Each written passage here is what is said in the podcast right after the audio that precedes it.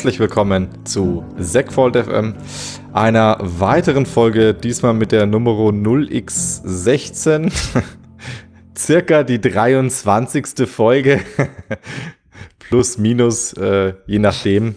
Und äh, wie immer mit äh, dem Daniel und mir, dem Florian. Hallo zusammen.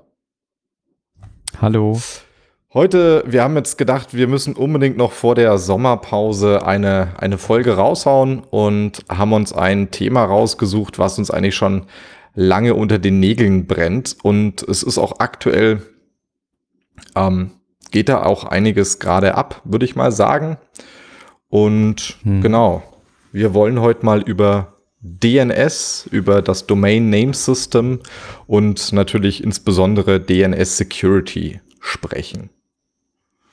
Jawohl. Ja, ich hatte, wir hatten ja in der Vorbesprechung hatten wir schon gesagt, eigentlich können wir nicht mehr DNS erklären mit, das ist das Telefonbuch des Internets, weil ich glaube, mittlerweile der Generation müssen wir erklären, na, dieses Telefonbuch, das ist so wie das, das ist so wie DNS, ne, so nur in analog. Andersrum wird ein Schuh raus heutzutage, ja. Genau, also wir müssen das, glaube ich, bei äh, DNS müssen wir heute, ähm, ja, also Telefonbuch ist einfach schwierig, das so, äh, das Telefonbuch als, als Analogie irgendwie zu, zu nutzen. Ne?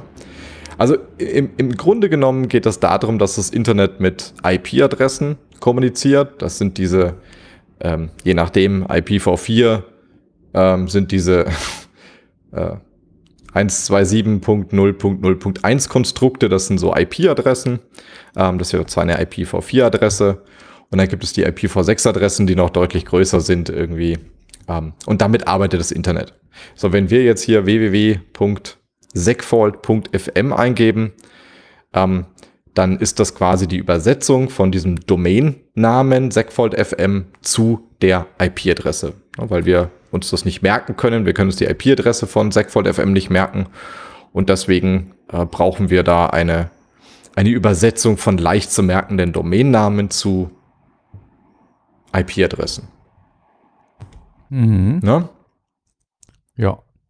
Ich hätte jetzt trotzdem noch ja. im Telefonbuch Mach doch mal. erklärt, aber mhm. nee, ich, ich glaube, das war schon gut. Brauchen wir jetzt auch nicht mehr. Aber du hast schon recht.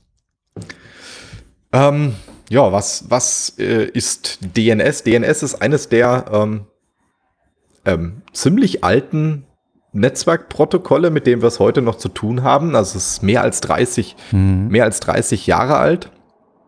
Ähm, es ist standardisiert ähm, von der IETF, nicht in einem RFC, nein, in relativ vielen RFCs. RFC 1034 äh, Domain Name Concept and Facilities, RFC 1035 Domain Names Implementation and Specification, RFC 19 12 Common DNS Operational and Configuration Errors und so weiter und so fort. Also es ist eine ganze Reihe an ähm, RFCs, die damit verknüpft sind. Und im Grunde genommen, vielleicht kann man es erstmal so weit ähm, beschreiben, dass als was als allererstes passiert, wenn wir ähm, zum Beispiel unseren Webbrowser segvoll.fm eingeben, dann ähm, führt des, der Webbrowser ähm, ein syscall aus, und zwar get host by name. Ähm, und dann macht der Computer Magic und im Endeffekt kommt dann eine IP-Adresse raus. Und was da im Hintergrund passiert, ist ähm, als allererstes, das ist auch abhängig vom ähm, Betriebssystem, als allererstes gibt es eine eigene Host-Datei, die auf ähm, dem Computer läuft auf dem erstmal auch Auflösungen drinstehen, wo man erstmal nachgucken kann. Also bevor es erstmal überhaupt an einen Name-Server, an einen DNS-Server rausgeht, wird erstmal lokal das lokale System gefragt. Das ist jetzt unter Linux, Unix, macOS, also Unix, Ioden-Systemen, ist es die etc-Host-Datei. Ähm, da kann man auch eben genau ähm, Domainnamen reinschreiben und eine IP-Adresse dazu. Ja, also wenn ihr sagt, boah, äh, Segfold FM, das ist der letzte Scheiß, dann tragt ihr dort segfold.fm und dann hinter 127.0.0.1 und ihr werdet befreit und müsst nie wieder, auch nicht versehentlich, äh, auf unsere Webseite oder unseren Podcast hören. Yep.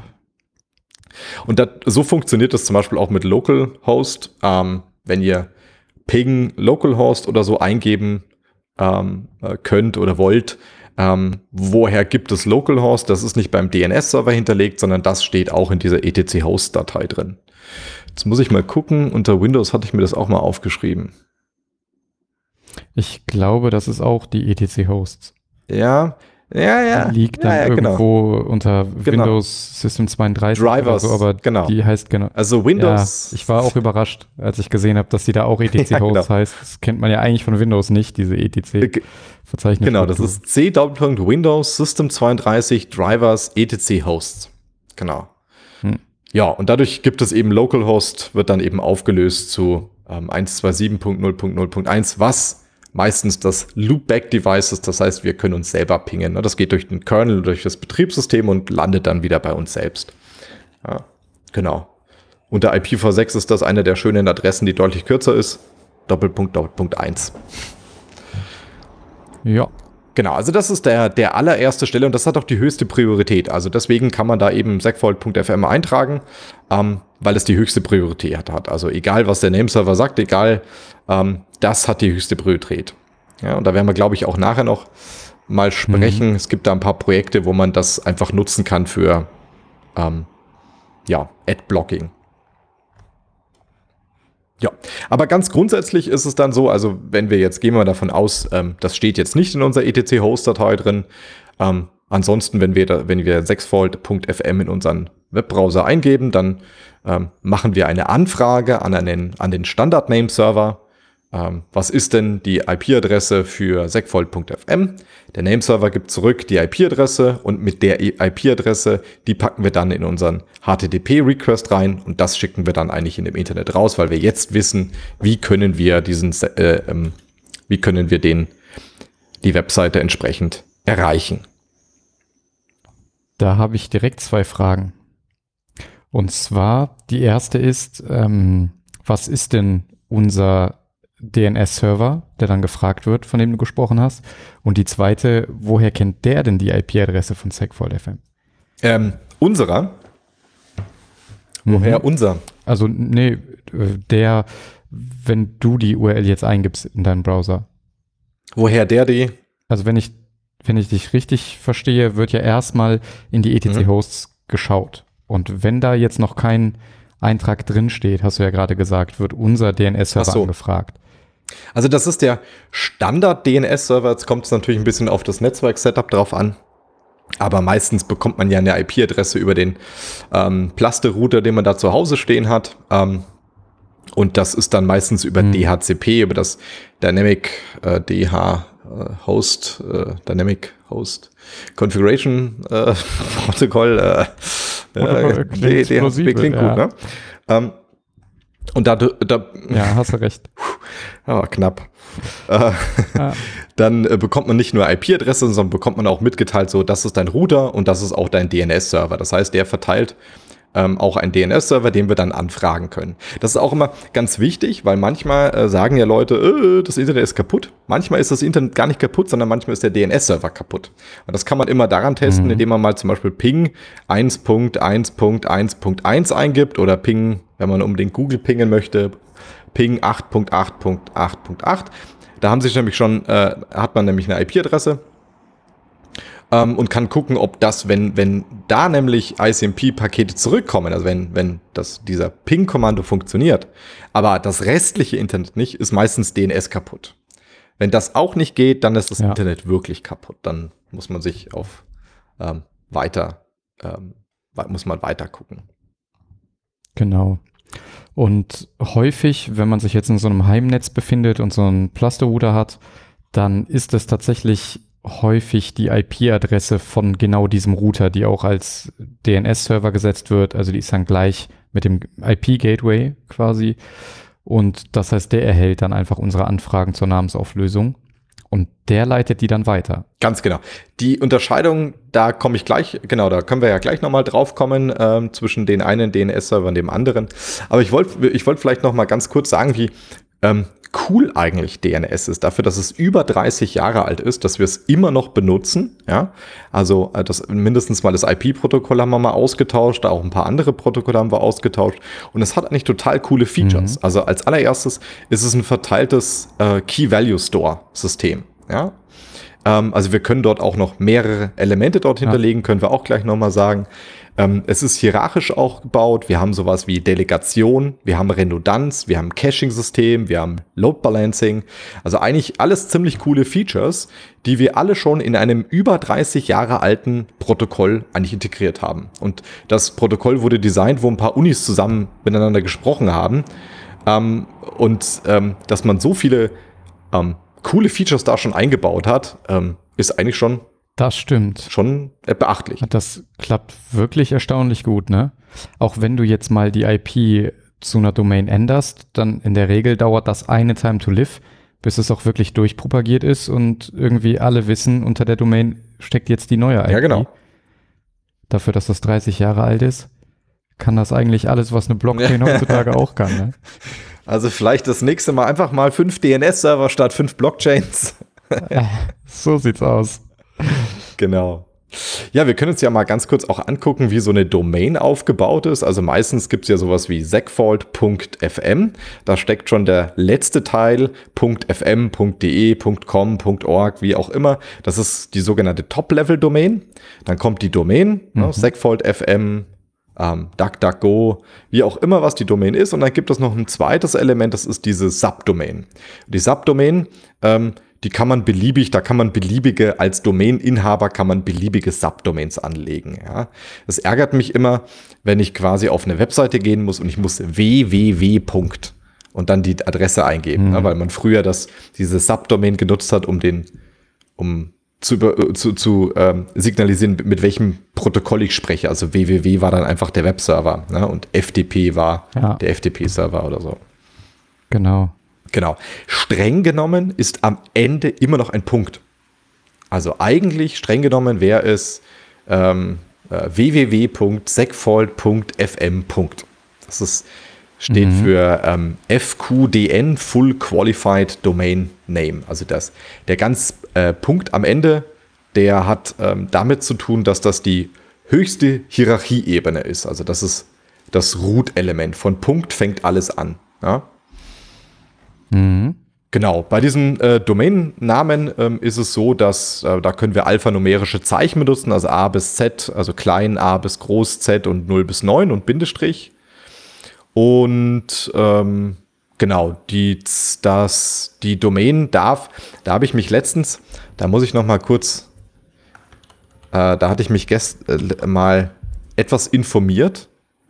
Und zwar Jetzt kann man sich überlegen, wie lang darf eine Domain sein insgesamt. Ähm, okay. Und ich habe mir aufgeschrieben, es sind 253 Zeichen. Und jetzt wird ja jemand meinen, das ist aber eine komische Zahl. Ja. ja, und ich erkläre auch gleich, warum diese Zahl so komisch ist. Ich muss bloß mir gucken, wo ich mir das aufgeschrieben habe. Hier. Kann ich mir das angucken?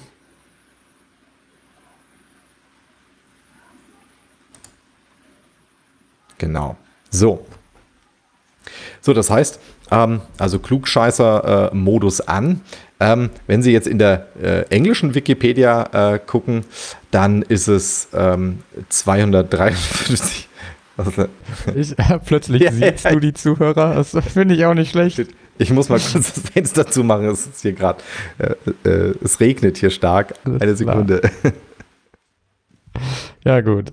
Ähm, ich kann in der Zeit schon mal über einen Einwand sprechen, den ich gerade noch hatte. Äh, du hast ja davon gesprochen, dass nur A bis Z, 0 bis 9 und der Bindestrich erlaubt sind. Äh, auch da so ein bisschen Klugscheißerei habe ich allerdings schon von diesen äh, Unicode-Domains gehört, dass man sich irgendwie ein Smiley oder irgendwie sowas machen kann. Und das wird über den sogenannten Punicode ja, gemacht. Genau. Ähm, das ist auch ein Standard, der gekommen ist. Damit ist es eben möglich, Unicode-Zeichen äh, durch ähm, eben diese erlaubten Zeichenketten irgendwie darzustellen. Also wir haben irgendwie dann den klassischen Smiley, der hat dann halt im Puny-Code ein 74H und der wird dann eben per XN-74H dargestellt in der Domain. Ähm, ja, ich habe nur klar. kurz ein bisschen die Zeit klar. überbrückt, während du draußen warst. Aber du wolltest uns erklären, was es mit diesen äh, 253 Zeichen Also als erstes, ich, ich wollte jetzt ein paar Leute siezen. Es geht ja zum Protokoll, was über 30 Jahre alt ist. Ich denke, da müssen Verstehe. wir auch mal ein anderes Klientel ansprechen. Und ja, ist gut. Ja. Genau. Also dann hätten wir aber auch die Telefonbuchanalogie ja, okay, bringen stimmt. können bei der Zuhörerschaft. Ja. ja, wir wollen ja alle irgendwie erreichen. Ja. Ah, ah. Genau, also 253 auf der englischen Wikipedia steht 253, auf der deutschen Wikipedia steht 255. Was ist Aha. jetzt los? Ja, was ist jetzt die Wahrheit? Ähm, die Wahrheit findet man wie immer in RFCs. Im RFC 1035 steht nämlich äh, drin, to simplify implementation, the total length of domain names, label octets and label length octets is restricted to um, 255 Octets or less. Ja, damit würde jetzt mal sagen, ja, das würde jetzt bedeuten, die ähm, deutsche Wikipedia mit 255 hat recht, aber wenn man weiterliest, steht dort auch drin, each label is represented as a one octet length field, also eins von diesen Feldern, von diesen 250 brauchen wir schon mal für die Länge. Ähm, und mhm. ähm, jedes, äh, since every domain name ends with a null label of the root, ähm, das wird auch schon mal weg. Also es, die Länge und der letzte Punkt quasi werden rausgerechnet aus den 255 und damit kann eine Domain echte Zeichen nur noch 253 äh, lang sein. Ah, okay. Genau. Das heißt, ich editiere jetzt die englische Wikipedia. Ja, das ist ne? Eh sowieso viel besser. Um das zu reparieren. Ja, ja kann ja nicht sein. Genau. Okay. Ja, wollte ich, falls, äh, falls es irgendjemand äh, interessiert. Äh, hm. Ja. Ja, finde ich interessant. Also 253 Zeichen. Nutzzeichen. Genau. Ja, genau, ja, genau. Ja. Hm. Genau. Ähm, große okay. Kleinschreibung wird ignoriert. Es ist völlig egal, ob, äh, ob Sie äh, oder ob du äh, Segford.fm in äh, Caps Lock eingibst, weil ihr so sauer seid, äh, dass jetzt hier fünf Minuten über die Länge der ah. Domains ähm, diskutiert wird. Dann ähm, ist das auch egal. Nur beim Caps Lock dann aufpassen, dass aus dem Punkt oh, nicht ein oh. Doppelpunkt wird zwischen Segfold und FM. Sonst klappt es nämlich nicht. Ne? Sehr gut, Sonst klappt genau. das nämlich nicht. Genau, ähm, für diese Top-Level-Domains, da ist die ICANN für verantwortlich. Das heißt, die vergibt diese Top-Level-Domains. Also ICANN war Internet Corporation for Assigned Names and Numbers. Ähm, ja. Und die ähm, ja, ist dafür verantwortlich, dass die Top-Level-Domains vergeben werden. Da gab es ja in letzter Zeit, also in letzter Zeit äh, gibt es ja ganz viele irgendwie Punkt äh, XXX, äh, Punkt, äh, ja, Beispiel. Punkt Hamburg. Städtenamen ja, ja genau. Gesehen, genau. Punkt genau, Berlin, Punkt Genau, Köln, solche, solche Dinge ja. gibt es dann mittlerweile auch. Ja. Mit OE natürlich Köln, weil naja, ne, A bis genau. Z, 0 bis 9 und Bindestrich. Genau. Genau, und grundsätzlich für, ich sag mal, für die traditionellen äh, Top-Level-Domains sind dann äh, für .de ist die DENIC zuständig, für .eu ist die EU-RIT zuständig und so weiter und so fort. Ne? Mhm. Mhm. Ja. Und wie jetzt gibt es ein, ähm, eine Information, ähm, dass die Informationen über eine Domain in sogenannten Zone-Files gespeichert wird. Ähm, und in dieser Zone-File, die Einträge, die in einer Zone-File gespeichert werden, nennt man Resource Records. Und da kann man eben eine ganze, also nicht nur die IP-Adresse, man kann dort einiges mehr hinterlegen. Also der A-Record ist quasi die IPv, IPv4-Adresse. Ähm, was mhm. ich ganz witzig finde, ist die IPv4 6-Adresse ist ja viermal größer, ne? das ist dann AAAA, also viermal A. Ja, vier genau. große A. Ja. Ähm, äh, dann, weil auch die kann man natürlich hinterlegen. Genau. Man kann aber auch anfragen, welcher Nameserver für die Einträge, also welcher Nameserver die Einträge speichert. Ähm, da kann nicht nur einer oder können mehrere hinterlegt sein, falls einer kaputt ist. Wir hatten mhm. ja vorhin auch über ähm, äh, Load Balancing und so weiter gesprochen. Genau, da gibt es den Start of Authority Eintrag. Ähm, der gibt an, wer denn überhaupt diese Zone-File speichert. Das heißt, der, da gibt es einen Nameserver, wenn der was ändert, dann übernehmen diese Informationen ja. einfach alle. Das ist dann der Start of Authority. Genau, der autoritative ja. Nameserver wäre das dann genau. die Domain. Ich finde, das deutsche Wort klingt sonderbar. Habe ich jetzt im Rahmen der Vorbereitung gelesen. Das scheint offenbar wirklich so zu heißen. Authoritative ist das ähm, okay. im Englischen, ja. Ja, das ist äh, das SOA-Eintrag, ne? mhm. äh, wir haben noch weitere Einträge für Mail-Server mhm, zum genau, Beispiel. MX. Dass unsere, ähm, genau, Mail-Clients wissen, äh, wo E-Mails abgeliefert werden können, die dann ad, an segfault.fm gehen. Ähm, ja, das wären so die Klassik. Ein C-Name vielleicht noch. Ähm, Common Name oder Canonical Name vielleicht. Ich bin gerade nicht sicher. Ich glaube, ja. Ich dachte Common Name. Ich weiß es nicht, aber im Wesentlichen einfach eine Art Weiterleitung auf eine andere Domain. Also wenn wir jetzt irgendwie noch ähm, seriöser werden und uns äh, segfault.org organisieren, dann könnten wir das als CNAME eintragen auf segfault.fm und dann müssten wir sonst nichts weiter einrichten, weil dann würde quasi die Domain einfach an, an den Resource Record von SegFold.fm weitergeleitet werden, weitergereicht. Ja, du hast recht, das Canonical Name. Hm. Okay. Ja, und. Was heißt recht? Ich war ähm, mir auch nicht sicher. Genau. Und es gibt noch einen weiteren Eintrag, der irgendwie auch ganz witzig ist, das ist dieser PTR-Eintrag. Das ist der, mhm. äh, der quasi das Gegenteil macht. Der verknüpft eine IP-Adresse mit einem, Ach, ja. äh, mit einer Domain, äh, mit einer Domain. Ähm, und der ist interessanterweise auch ganz witzig, besonders wenn man einen eigenen Mail-Server betreibt, wird man plötzlich mit so ganz vielen Dingen konfrontiert, die man alle in den Name-Server, in diesen Resource-Record speichern muss, damit irgendein anderer Mail-Server da draußen E-Mails ähm, annimmt. Ähm, Stimmt. Genau. Ähm, irgendwas eigentlich wollte ich doch noch was zu dem PTR-Record sagen. Hm, dass der so witzig aufgebaut ja, genau, ist genau. irgendwie. Ähm, Eine IP als genau, genau. Domain. Genau. Da quasi, wird, ne? wie das, Rückwärts. genau, das ist der sogenannte Reverse DNS. Und das funktioniert wie folgt. Und zwar wird eine Domain ähm, registriert und die Domain, die registriert wird, ist für IPv4.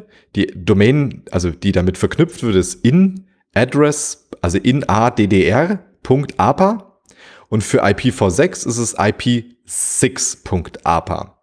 Und dann wird, mhm. wenn jetzt zum Beispiel die Domain, äh, die IP-Adresse ähm, ist dann zum Beispiel die äh, 10, 11, 12, 13, dann registrierst du quasi eine Domain, die dann 13.12.11 äh, 10 äh, Punkt in minus addr.aba ist.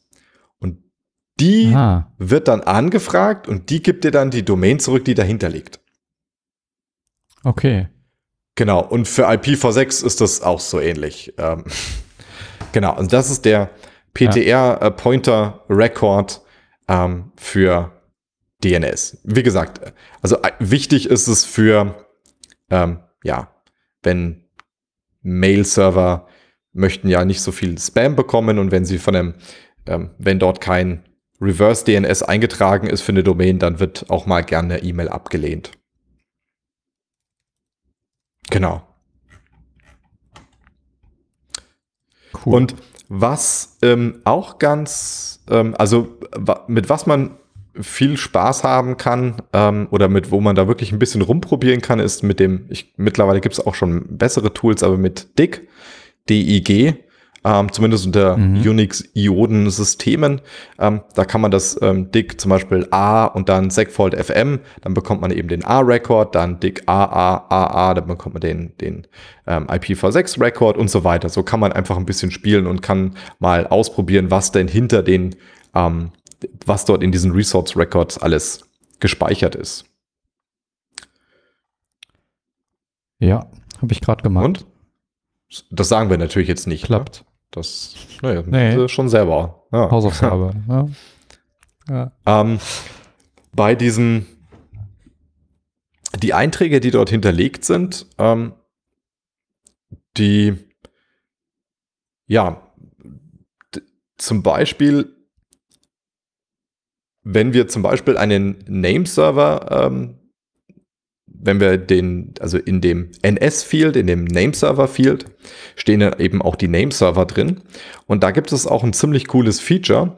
Und zwar die Nameserver sind meistens drei Stück, die dort hinterlegt sind. Einer ist meistens der ähm, Start of Authority ähm, und zwei sind meistens als Backup eingetragen. Die Reihenfolge ist jedes Mal unterschiedlich.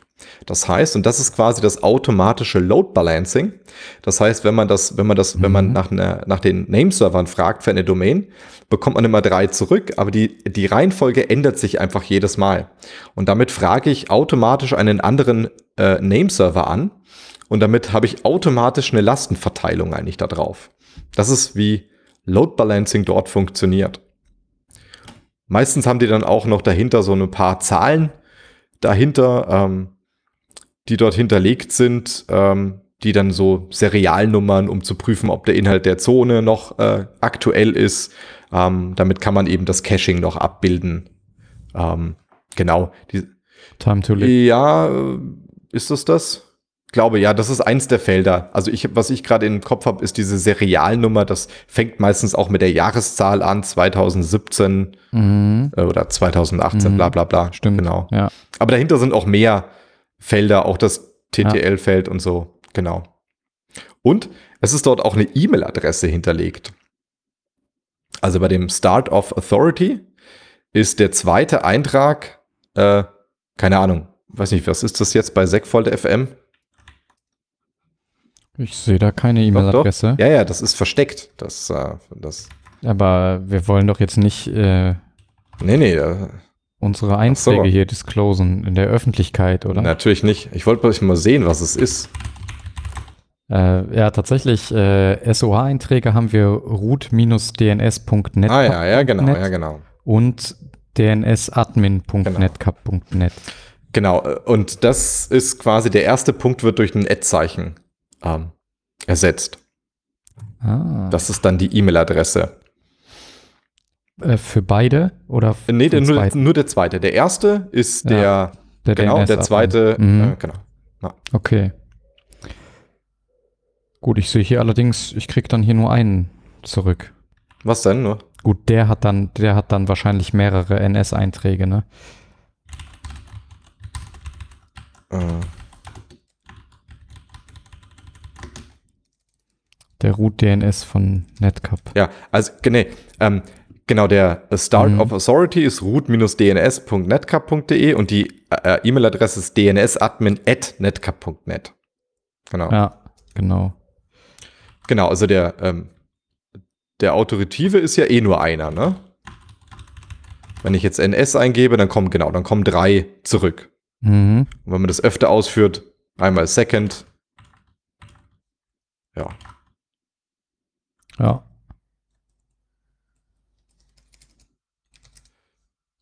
Stimmt. Die kommen bei mir aber immer in der gleichen Reihenfolge. Äh, eine Sekunde. Nee, kommen die nicht. Die wird offenbar gecached. Das kann sein. Ja, weil ich sehe mit jeder Anfrage auch eine niedrigere äh, TTL. Genau. Ähm, ich muss überlegen, ob das. Ähm, mach mal einen Any-Eintrag. Dann ist das so.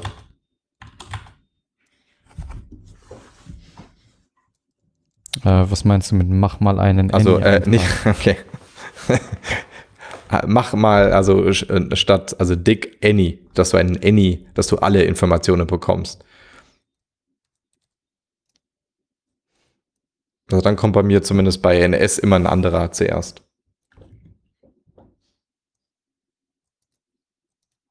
Nee, bei mir hm. nicht. Aber ja, die TTL sinkt immer noch. Mit jeder Anfrage. Hast du einen lokalen DNS-Server auf dem? Nee, da kommen okay, wir gleich okay, noch okay. zu.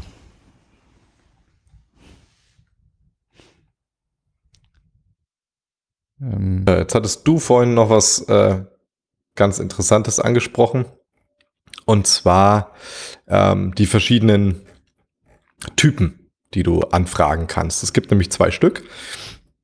Das eine ist ein rekursiver, äh, eine rekursive Auflösung und das andere ist eine iterative ähm, Auflösung. Ähm, ehrlich gesagt, ich tue mich immer ein bisschen schwer mit den beiden Namen. Ähm, also mhm. Ähm, der iterative ist quasi, dass man zuerst, es gibt ja diese Hierarchie, das heißt also, der Nameserver hat keine Ahnung, was abgeht, der ist ganz neu im Business mhm. und du, man fragt jetzt eben segvoll.fm an oder machen wir es mal anders, der macht sogar www.segvoll.fm, dann muss der erstmal zu dem, der muss erstmal bei dem Root Name Server anfragen, wer ist denn überhaupt für .fm verantwortlich? Das heißt, wir fangen quasi von genau. hinten an und fragen, ja, was, was, wer ist der, wer ist für die Top-Level-Domain verantwortlich? Das ist dieser allerletzte Punkt quasi in der Domain, der schon gar nicht mehr mitgeschrieben wird, der ähm, Teil von jedem äh, fully qualified Domain Name ist und der sagt, wir fragen erstmal beim Root an, ähm, wo wir die Top-Level-Domain finden, ob es die überhaupt gibt und wer uns da mehr sagen kann. Ja.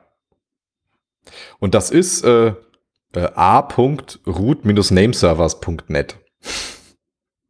Also es gibt ein paar Root-Name-Server, die das, ich glaube sieben Stück oder so, oder? Waren es mehr? Wie waren das? Äh, ich habe irgendwie ah, ein paar ja. mehr im Kopf, aber ich bin ja. mir auch nicht sicher. Aber es sind nicht nee, viele genau. irgendwie, um die zehn oder so, genau. ne? Ja. Genau, und der gibt dann einem, also machen wir es mal einfacher, segvoll.de, ähm, dann bekommen wir zum Beispiel ähm, a.nick.de zurück äh, quasi, ich habe keine Ahnung, frag mal bitte den. So, und dann haben wir mhm. schon mal den, äh, den Nameserver für Top-Level, also für die DE Top-Level-Domain. Und dann würden wir den nochmal fragen, wie sieht denn das jetzt aus mit segvoll.fm? Und der gibt uns dann wieder den Nameserver zurück, wer denn für, wer für segvoll.de verantwortlich ist. Und dann fragen wir den nochmal, also wir sind jetzt schon bei der dritten DNS-Anfrage und fragen, ja, wie sieht's denn aus? Wer ist denn angeblich, weißt du, die IP-Adresse von www.segfault.de? Und ähm, der weiß es dann hoffentlich und weiß auch, welche, ähm, ähm, welche, äh, ja, welche Subdomains dort vergeben wurden. Mhm. Genau. Genau. Und das ist der rekursive Weg. Nee, das ist der iterative Weg. Äh, das ist das, warum ich es auch immer. Ich verstehe. Ja, ich, ja, ja, das ist der iterative Weg. Ich, Korrekt, ja. Ich bringe das auch durcheinander. Und, ja. ähm, ja, und viele DNS-Server draußen, also die irgendwie öffentlich im Internet stehen, die machen das nicht für dich. Also die geben dir wirklich immer nur die eine Portion zurück, die sie, die sie dir zurückgeben können. Ähm, Im Gegensatz dazu glaube ich, jetzt irgendwie der DNS-Server von deinem Internetanbieter, den irgendwie dein Plaster-Router benutzt zum Beispiel, der löst den Namen für dich auf. Die haben in der Regel einen großen Cache, den die selber pflegen und da, die müssen ja den Traffic auch selber fahren. Wenn da für jeden ihrer Kunden, jeden DSL- oder Kabelanschluss, den die betreiben, da jedes Mal, okay, also wir fragen mal an und da ist DE und da ist dies und da ist, also dann hast du halt irgendwie vier, fünf Anfragen für alles und die cashen das einfach zwischen. Wenn die den nicht kennen, lösen die den für dich vollständig auf und du kriegst dann wirklich die IP zurück äh, zu dem Domainnamen, den du angefragt hast. Mhm. Aber viele der, der großen Server da draußen machen das nicht oder auch irgendwie die, ähm, äh, die autoritativen Server, also irgendwie der FM-Server beispielsweise, der könnte uns ja auch auflösen, ähm, welche IP-Adresse SegFault FM hat. Macht er aber in der Regel nicht. Oder irgendwie auch welche Adresse www.segfault.fm hat. Der verweist uns dann einfach auf den nächsten runter und wir müssen uns das selber zusammenbauen. Ganz genau. Ja, und genau, und rekursiv, also rekursiv ist in dem Fall, ähm, der Router äh, oder der Nameserver sagt, weiß ich nicht, ich frage mal den anderen Nameserver. Ja, und meistens ist dann, also das ist das, was du vorhin meintest, ne, mit der Plaste-Router, der ist, äh, fragt einfach den Nameserver vom Internetprovider. Genau. Ja. Und dann cached er das alles dazwischen, so dass wenn ich jetzt auf segfaultfm.fm gehe und ähm, dann geht ähm, noch jemand im Haushalt auf segfault.fm, dann muss der nicht mehr die Anfrage an den ISP stellen, sondern weiß die ähm, Antwort schon. Dann geht der Plastikrouter und sagt einfach, ja, kenne ich schon. Genau. Jetzt kann man natürlich noch fragen, ja, ja, ja, woher weiß denn, wenn ich dann, woher, also wenn ich dann eine, einen anderen Nameserver zurückbekomme, woher weiß ich dann denn die IP-Adresse von dem? Ja, wenn ich a.nick.de zurückgebe, ja, pff, ja, halt die an. Ne? Das nennt sich dann Glue Record, was in dieser Additional Section ist. Das heißt also, wenn ich dann zurückbekomme, ja, ja, das ist hier der und der Nameserver, dann steht die IP-Adresse dazu schon drin. Ja. ja. Also. Die wird praktischerweise dann schon mitgeliefert. Genau. Also die IP-Adresse für unsere nächste Anfrage quasi, also für den, den nächsten Stein auf dem Weg. Und da wären wir dann auch schon bei so einem Thema, dem wir uns dann auch gleich noch mal ein bisschen näher widmen, ist Privatsphäre. Weil es gibt nämlich auch ein kleines Feature, so ein kleines Privacy-Feature, ähm, weil wir könnten natürlich jetzt zu dem Root-Name-Server gehen und sagen, hier, ähm, ich möchte jetzt auf illegale Inhalte.segfault.fm gehen. Und der sagt sich, aha, das ist ja interessant. Der fragt nach illegalen Inhalten.segfault.fm nach. Ähm, und eigentlich geht denn das überhaupt nichts an. Und was wir hier machen, wir fragen, das ist in RFC ähm, 78 äh, 18 hinterlegt, dass wir nur den Teil anfragen bei DNS, der überhaupt für den Nameserver relevant ist. Das heißt also, in dem Fall würden wir den Root-Nameserver nur nach der Top-Level-Domain fragen ähm, und mhm. dann gehen wir so weiter. Also wir würden jetzt nie zum Root ähm, Nameserver gleich unsere komplette Domain sagen, weil das, das, damit würden wir natürlich ein sehr sensitives Information direkt preisgeben. Ja? ja, und wir wissen, dass der nicht rekursiv auflöst. Also die Root-Server machen das pauschal alle nicht. Sonst kämen die zu nichts anderem mehr, wenn die jetzt jedem auch noch die gesamte FQDN auflösen ja. würden. So, und jetzt hast du gesagt, ähm, äh, jetzt hatten wir vorhin ja schon Caching äh, erwähnt. Und was jetzt zum Beispiel, wenn Sie jetzt, äh, wenn Sie oder du, wie, wie, auch immer ihr äh, angesprochen werden wollt, ähm, äh, wenn ihr quasi ein Linux-System installiert, ist in der Regel schon ein lokaler DNS-Server mit dabei. Also zumindest glaube ich, ist das immer noch aktuell der Stand. Bei einem Standard Ubuntu ist, glaube ich, mittlerweile DNS-Mask oder Systemd Resolve als mhm. lokaler DNS-Server, der einfach wieder Caching macht. Das heißt also, wenn ich schon so oft, wenn ihr so oft auf Segfault FM surft, dann weiß euer lokaler Nameserver das, der nur lokal läuft ähm, und ihr braucht gar keinen anderen DNS-Server mehr fragen. Beziehungsweise so lang, wie die, äh, wie du schon gesagt hast, ne, die Time to Live ausläuft. Genau. Ähm, ja, also ich glaube, so bei, bei einem Ubuntu, wie du es jetzt gerade angesprochen hast, äh, oder bei vielen Linux-Systemen ist die erste Anlaufstelle ähm, die etc resolve.conf. Und da steht dann entweder der Nameserver drin, den man erhalten hat irgendwie. Den kann zum Beispiel der Network Manager da reinschreiben, äh, wenn der Plaster-Router einem eine IP dafür gegeben hat. Oder genau, wenn man beispielsweise ein Systemd Resolve Daemon verwendet, dann steht da die 1270053 drin, glaube ich. Und dann hat man auf der eigenen Maschine einen kleinen Resolver laufen, der das für einen macht. Ähm, ja. Also eigentlich haben wir jetzt, würde ich mal sagen, schon so die allerwichtigsten Merkmale von DNS soweit besprochen. Und das muss ich sagen, ist schon eigentlich ein ziemlich cooles Protokoll. Also es skaliert mhm. gut. Wir haben Caching-System, Load Balancing. Ich sage jetzt auch schon mal ein Privacy-Feature mit integriert. Also eigentlich ist das ähm, Ganz cool. Eine Sache, die wir jetzt noch nicht angesprochen haben, und das kommen wir dann auch gleich, ähm, das basiert alles, also es gibt ja zwei Übertragungsprotokolle, also zwei Hauptübertragungsprotokolle. Ähm, es gibt natürlich noch mehr. Das eine ist TCP und das andere ist UDP. Bei TCP müssen wir immer, hallo, ich möchte eine Verbindung aufjauen. Ja, ich möchte eine mit den Verbindung mit dir auch aufbauen. Ja, gut, dann bauen wir jetzt eine Verbindung auf und erst dann werden irgendwie Daten übertragen. Ja. Und bei UDP, äh, da schicke ich einfach was los mit der Hoffnung, toi, toi, toi, das wird schon ankommen. Und das ist natürlich für mhm. DNS, wird UDP benutzt, weil es muss schnell gehen. Wenn wir jedes Mal, wenn wir ähm, oder zumindest sagen wir es mal so, das war früher, äh, das war früher ja. die, ja. Ähm, die Überlegung, wenn ich jedes Mal einen TCP Drei-Wege-Handshake aufbaue, also das ist das, was ich gerade erklärt habe, mit dem ähm, Hallo, ich möchte eine Verbindung aufbauen, alles klar, ich möchte auch mit dir eine Verbindung auf, dann lassen es jetzt äh, gut, dann haben wir jetzt eine Verbindung.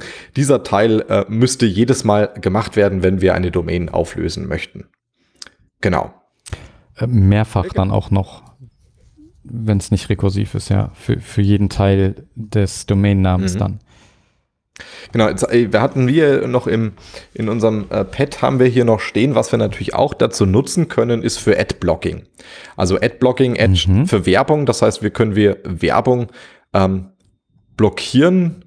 Ähm, Segfold FM hat sau viel Werbung. Ja, wir sind vollgepackt mit irgendwelchen blinkenden Bannern, wenn ich das nicht haben möchte dann kann ich mir irgendeinen Adblocker installieren, aber der äh, in der Regel übertrage ich damit ja schon die Werbung. Und wenn die Werbung dann im Webbrowser ist, dann muss der Plugin durchgehen und muss gucken, oh Moment, da ist irgendwas komisches, das filter ich jetzt raus. Oder? Schaust ähm, mich so kritisch ja, an. Also erstmal, ich, ich glaube nicht, dass unsere Hörer Adblocker Nein, verwenden, natürlich. weil die genau wissen, wie unfair Wir brauchen ja die Werbeeinnahmen. Äh, jeder muss gucken, wo er bleibt. Das heißt, wir haben dann so ein ganz klitzekleines Banner, was sich über die komplette Seite legt und dich auffordert, den Werbeblocker auszumachen, bitte. Ähm, was war deine Frage? Äh, ja, Sie sollen subscriben, unbedingt. Subscribe klicken. Äh, nee, was geht's? Ja, auf jeden Fall. Ja. Und hier genau. abonnieren, ja. da liken und ja. bei Patreon auch. Nee, richtig. Äh, Adblocking. Ähm, genau. Werbung wird häufig über Werbenetzwerke ausgeliefert. Und die haben natürlich auch Domain Names, wo die Werbung eben herbezogen wird. Und da gibt es irgendwie große Communities, die gigantische Listen pflegen von Domain Names, die Werbenetzwerken zugeordnet sind. Und die kann man halt einfach blocken. Also im banalsten Fall könnte man sich diese gesamte Liste irgendwie von GitHub runterkopieren, die in seine etc-Hosts reintackern und die alle auf Localhost weiterleiten zum Beispiel, dann würde die Werbung eben nicht abgerufen werden. Oder man kann einen DNS-Server verwenden, ähm, der das für einen tut, damit die eigene Hosts-File nicht so zugeklatscht ist. Und weil es dann vielleicht auch im gesamten Heimnetzwerk klappt. Genau, das ist jetzt, also klar kann ich in meinen ähm, heimischen Webbrowser kann ich jetzt einen Adblocker installieren. Das tut auch eigentlich ganz gut. Aber ähm, was ist jetzt mit meinem äh, High-End Smart äh, TV äh, oder mit meinem äh, Alexa und was ist jetzt mit dem System? Gut, bei Alexa wäre es seltsam, ne? Egal. Ähm, genau, dann ja. Bestimmt so gesprochene ja, Werbung irgendwie. So zwischendrin mal, ne? Ja. Ich schalte sofort dein Licht ein, aber vorher hört ihr noch diesen Werbespot an. Das wäre schon. Äh. Nee, aber du hast schon recht, so Smart TVs oder teilweise ähm, auch Smartphones, mhm. ne? Ich glaube, auf einem iPhone zum Beispiel darfst du keine Browser haben. Apple gestattet, glaube ich, keine Browser okay. außer diesem Mobile Safari. Und ich weiß nicht, ob es da so ein Adblocker-Plugin für gibt. Also das passiert einfach immer noch, dass man Geräte hat ohne freie Browserwahl oder ohne Browser-Add-ons und dann kommt man da nicht dran vorbei, irgendwie sich die Werbung anzusehen, wenn man die nicht netzwerkseitig rausblockt ja. oder halt eben einen DNS-Server wählt, der, der die nicht auflöst oder falsch auflöst. Und dafür gibt es ein kleines Projekt, das nennt sich Pi-Hole. Das ist ein kleiner Raspberry Pi, das sind so äh, in Check-Form äh, kleiner Mini-PC. Ähm, auf dem man dieses, äh, diese Pilehole installieren kann. Und dann hat man einen DNS-Server, ähm, der im ganzen Netzwerk verwendet werden kann und die pflegen eine Liste an äh, IP-Adressen von Werbenetzwerken und blockieren die automatisch, beziehungsweise geben eine, eine ähm, hm. lokale IP-Adresse zurück und damit wird, wird, wird die Werbung auch gar nicht erst aufgelöst, was natürlich toll ist, weil dann geht es auch noch viel schneller. Ne? Also ich muss ja nicht extra warten, bis die ähm, bis die Node.js äh, ja. äh, JavaScript-File bei mir ankommt, äh, das sondern stimmt. das muss ich dann eben nicht machen. Und die Werbenetzwerke sehen deine IP nicht. Also hat schon viele nette Seiteneffekte. Genau, also das kann man sich mal bei Bedarf ähm, angucken. Das Pi-Hole-Projekt verlinken wir selbstverständlich in den Show Notes. Jo. So, jetzt würden wir hier in dieser Folge nicht über DNS sprechen, wenn DNS total sicher und toll und schnuffig und, und sonst irgendwie wäre, sondern DNS hat natürlich auch ein kleines Problem. Und zwar, ähm, es ist mit UDP äh, erstmal, also über UDP sprechen wir gleich nochmal, aber es ist in erster Linie auch mal komplett unverschlüsselt. Na?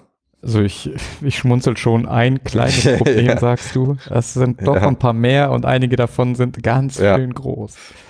Ja. Aber gut, ist 30 Jahre alt. Damals hat man sich halt noch nicht so viele Gedanken ja. gemacht. Da war das Internet noch gut. Da waren ja, wie bei vielem der anderen Technologie, da wird dann einfach Schritt für Schritt nachgerüstet und dran gezackert und irgendwie versucht, Sicherheit nachträglich noch mit dem Rucksack dran zu schnallen. Und das geht meistens schief.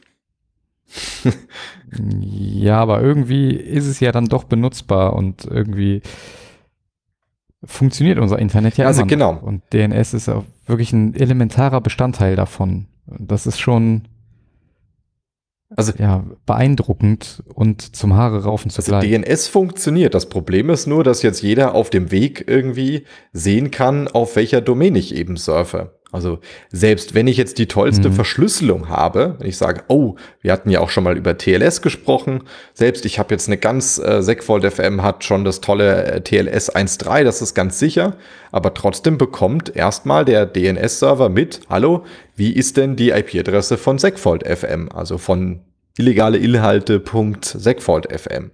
So, und das ist natürlich schon alleine eine Information, die einfach sehr viel aussagt. Ja, das stimmt. Also was werde ich wohl auf illegale Inhalte.segfold.fm machen? Ich glaube, wir müssen jetzt die Subdomain auch anlegen, ne? ja. Ja. Bilder draufpacken. Genau.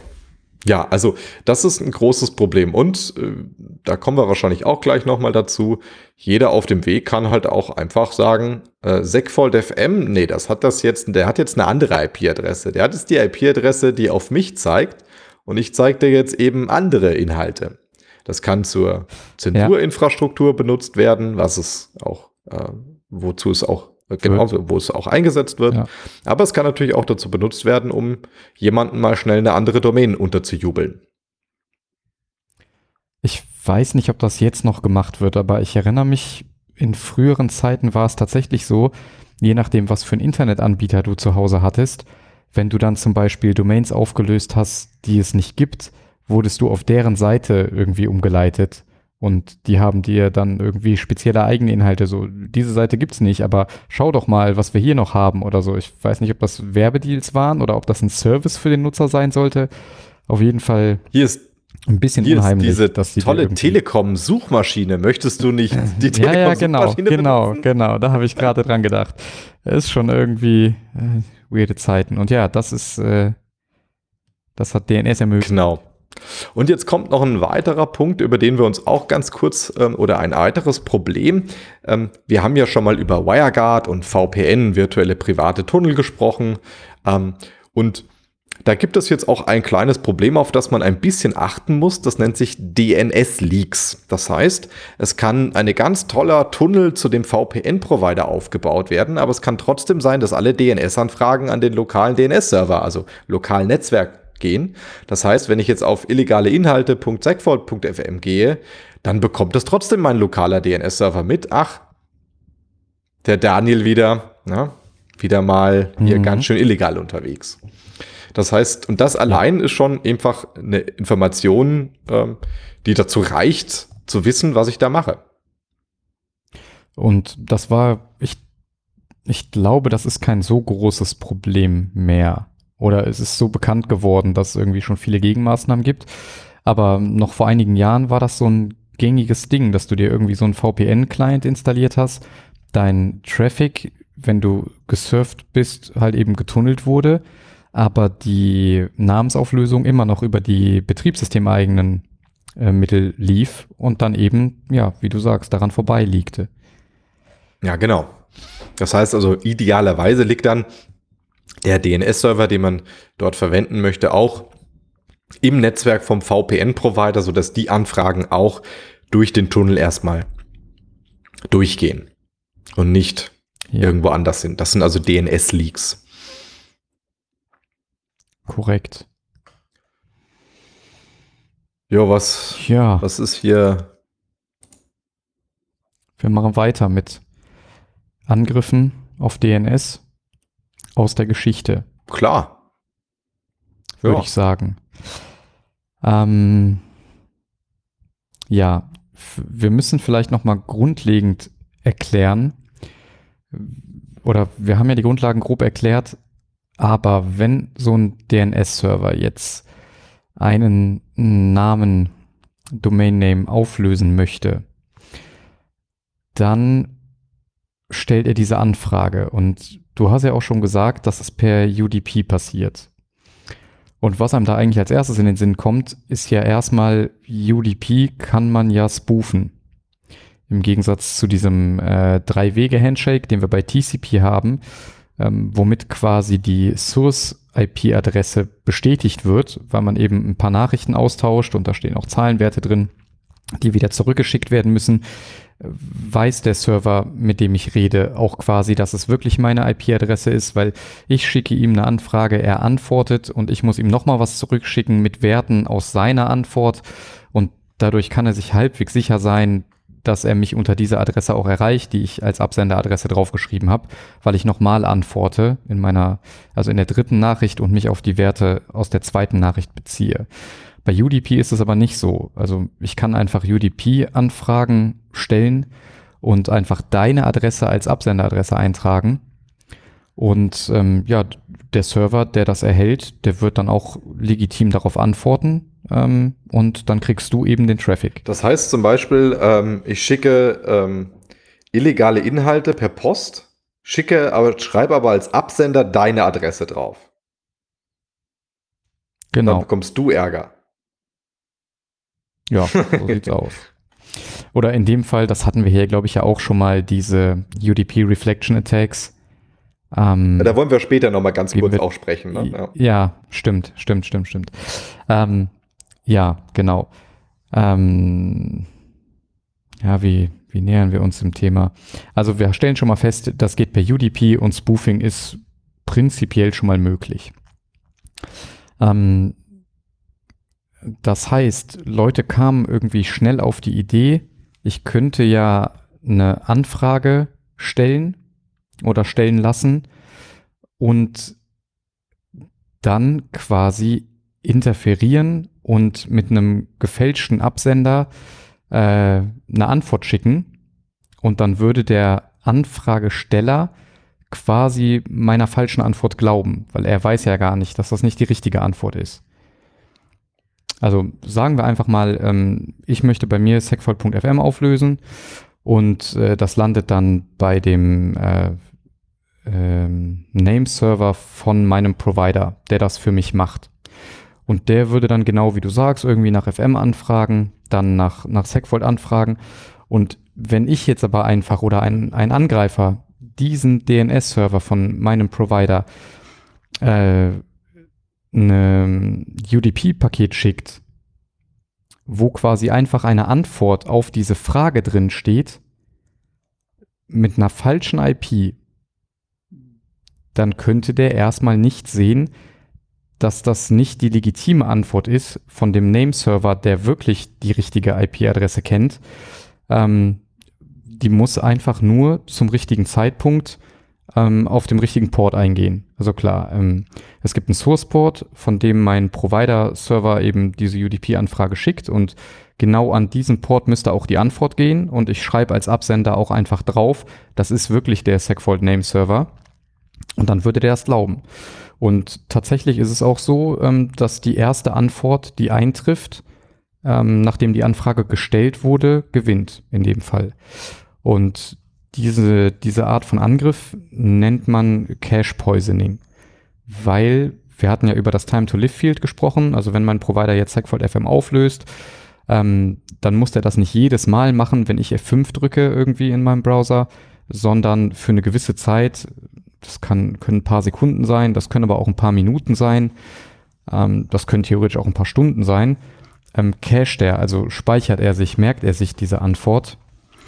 Und ähm, ja, solange fragt er nicht neu an. Das heißt, wenn ich ihn jetzt dazu bewege, den Namen aufzulösen und ein Angreifer schickt im richtigen Moment an den richtigen Port äh, seine falsche IP-Adresse, dann würde für die nächste Stunde, sagen wir mal, wenn er das als Time to Live einträgt, jeder aus dem Netz meines Providers, der Segfold FM anfragt, würde dann auf die Adresse des Angreifers weitergeleitet werden. Was natürlich ein Problem darstellt. Das heißt, es würde nicht nur für einen einzelnen Host gelten, sondern je nach Nameserver kann es sein, dass das ganze Netzwerk dann davon betroffen ist, von der Firma oder.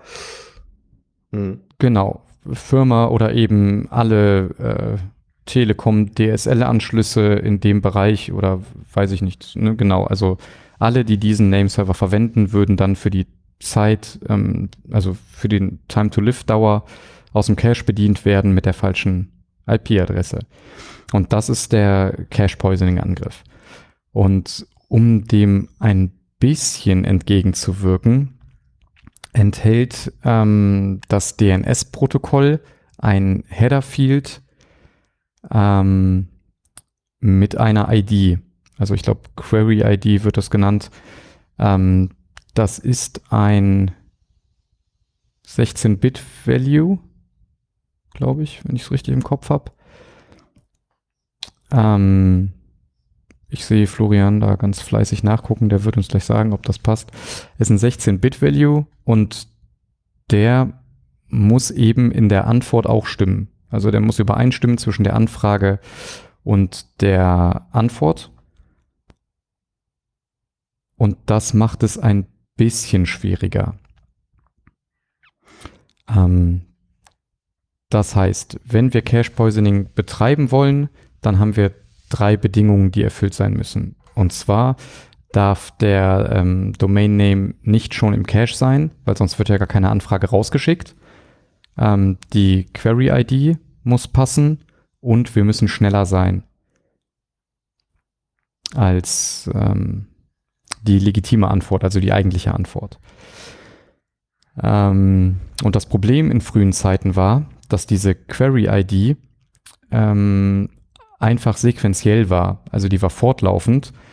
Das heißt, der geübte Angreifer, der hat eine eigene Domain betrieben und einen eigenen Nameserver. Dann hat er erstmal ähm, seine eigene Domain angefragt über den Nameserver, dessen Cache er spoofen möchte, hat dann die Query-ID gesehen und ist danach, hat danach dann seinen Angriff gefahren. Also hat dann eine Anfrage über den Nameserver an die Adresse, ähm, für die er den Eintrag fälschen möchte, gestellt und wusste dann irgendwie, ähm, die Query-ID ist jetzt plus eins oder plus zwei, plus drei, wenn da jemand noch dazwischen gekommen ist. Und hat dann einfach äh, ganz, ganz schnell Antworten geschickt, so mit den nächsten Query-IDs, die, die so möglich waren. Und ja, schon war der Cache vergiftet, sozusagen. Genau, also es ist 2 16-Bit, 2 Byte. Ja. Genau, also 16-Bit. Und äh, der nächste logische Schritt war dann, oh, das ist nicht cool, äh, die Leute können viel zu leicht auf die Query-ID kommen und viel mehr brauchen sie eigentlich nicht, außer gutem Timing und eben Glück, dass der Cache ausläuft oder der Name noch nicht im Cache steht. Ähm, wir randomisieren mal lieber die Query-ID. Und äh, das wurde dann auch getan. Und das heißt, die ist jetzt nicht mehr sequenziell oder bleibt sogar gleich, sondern da wird jedes Mal für jede Anfrage eine zufällige gewürfelt. Was es natürlich deutlich schwieriger macht, irgendwie ähm, die richtige Query-ID zu jetzt finden. muss ich mal nachfragen, ähm, für wen macht es denn das Ganze schwieriger? Weil ähm, ich sag mal, ein, äh, Machine in the Middle, die kriegt ja auch die Query-ID quasi mit. nee, Das, mhm. genau, es geht nicht Ah, okay. um Machines in the Middle, es geht quasi um Off-Path Ah, okay. ähm, Mhm. Adversaries. Also wir haben Leute, die nicht irgendwie äh, den Traffic sehen und manipulieren können, sondern die quasi einfach nur daneben stehen, aber den, Names, den, den Nameserver verwenden können.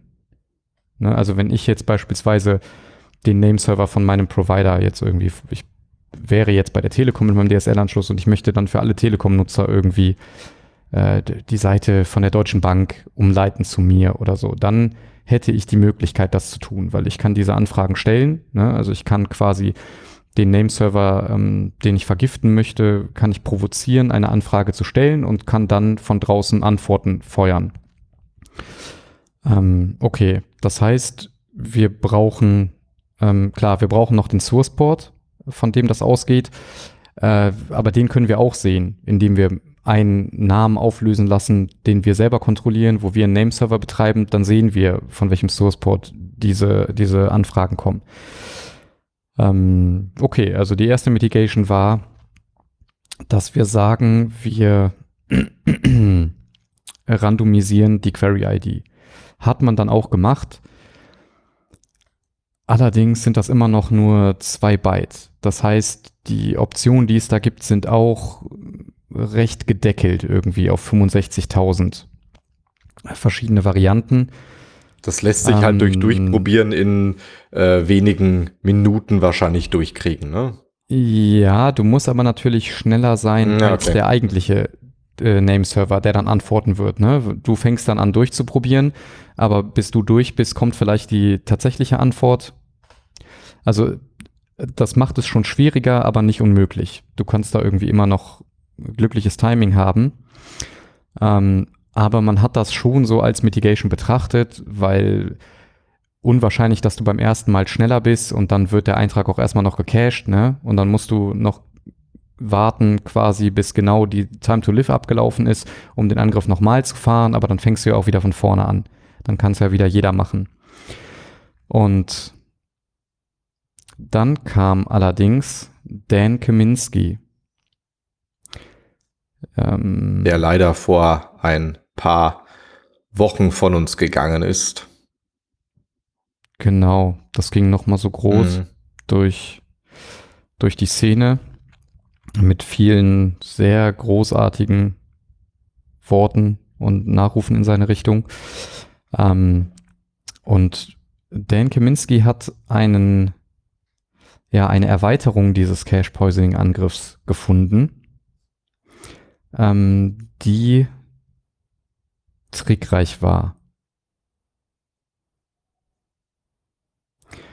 Ich überlege jetzt gerade, bevor wir weitergehen. Wir haben eigentlich ein Thema übersprungen. Äh, ich sehe auch gerade deine Nachricht. Ich glaube, das möchte ich nochmal kurz erzählen, bevor wir in Dan Kaminskis Angriff eintauchen. Also bleibt einfach Und- gedanklich, haltet das fest, ne? Dan Kaminski hat noch einen tollen neuen Angriff, aber zuvor.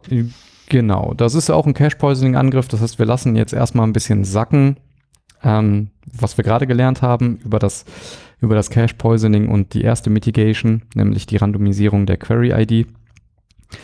Äh, worüber ich jetzt kurz als Exkurs sprechen möchte, ist das äh, Bailiwick-Checking.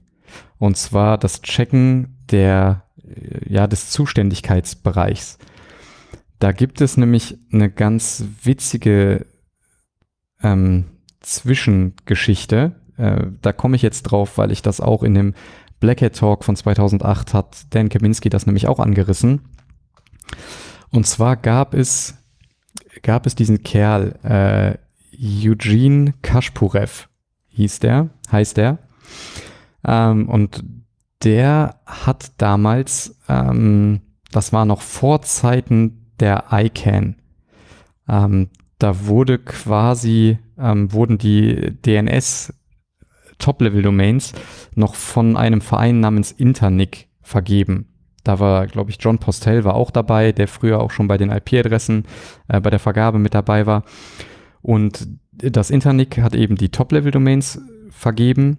Und der Eugene hat Alternic gegründet, eine inoffizielle, kontrovers diskutierte eigene Internet Domain Name Registry, ähm, weil er wollte nicht, dass das alles so zentralisiert läuft und ein bisschen verteilter und er hatte auch eigene Ideen für alternative Top-Level-Domains, die es damals noch nicht Ein gab. Querdenker würde man heute Irgendwie- sagen, oder? Vielleicht, ja. Also Punkt .alt für Altern für Alternative oder Punkt .biz hat er tatsächlich damals schon. Die gibt's jetzt ja auch, BIZ, ähm, die hat er damals schon mit drin. Punkt .corp, Punkt .eur für European Name Services. Ähm, auch Dinge wie Punkt .sex oder Punkt .usa äh, und auch Punkt .xxx hat er tatsächlich damals schon. Also das ist so Mitte der 90er Jahre, als er damit aktiv war.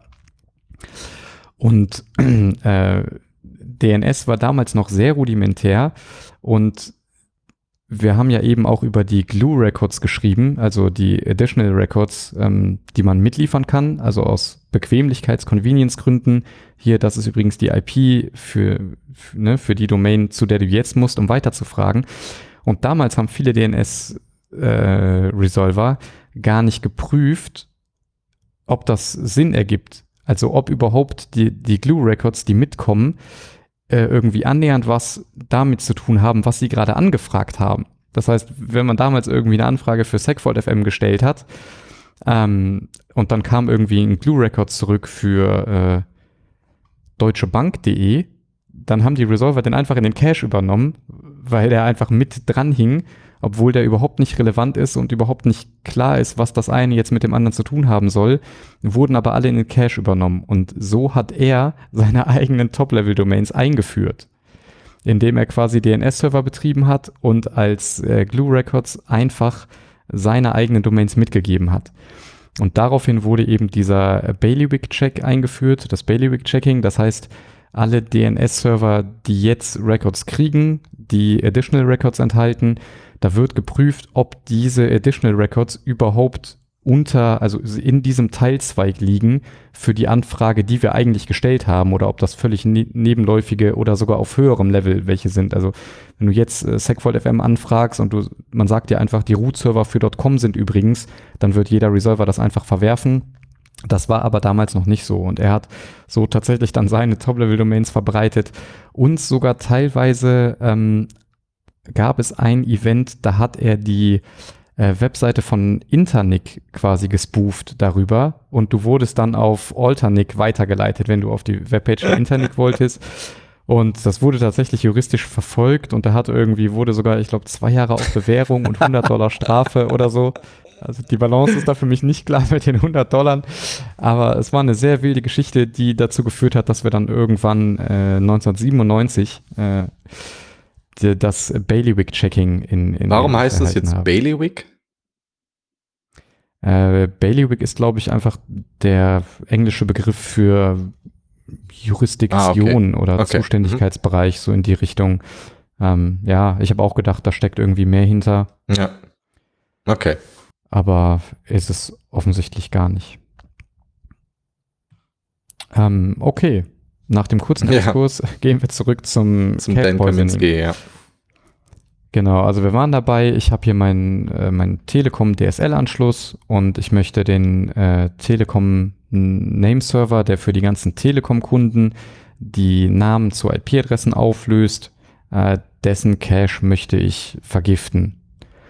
Ähm, damit alle Telekom-Kunden ähm, danach irgendwie auf meine Seite geleitet werden, wenn sie eigentlich auf eine andere Seite wollen. Auf deine zum Beispiel. Und äh, wir haben jetzt gesagt, wir können einfach diese Anfrage stellen und dann bombardieren wir den einfach mit Antworten, äh, mit fortlaufenden Query-IDs und hoffen, dass wir treffen. Aber die wird jetzt halt zufällig generiert und dann ist das nicht mehr so trivial, weil dann kommt die richtige Antwort rein und die hat einen Time to Live von fünf Minuten oder auch von einer Stunde und so lange können wir dann nichts machen und erst wenn es abgelaufen ist, haben wir quasi wieder einen Versuch, fangen aber von vorne an und müssen dann innerhalb diesen einen Versuches wieder irgendwie 64.000 IDs durchprobieren oder hoffen, dass eine unserer ersten ähm, trifft. Und dann kam Dan Kaminski und ihm ist aufgefallen oder er hat herausgefunden, ähm, hey, wir können doch auch einfach Subdomains anfragen. Und zwar ganz schön viele. Okay.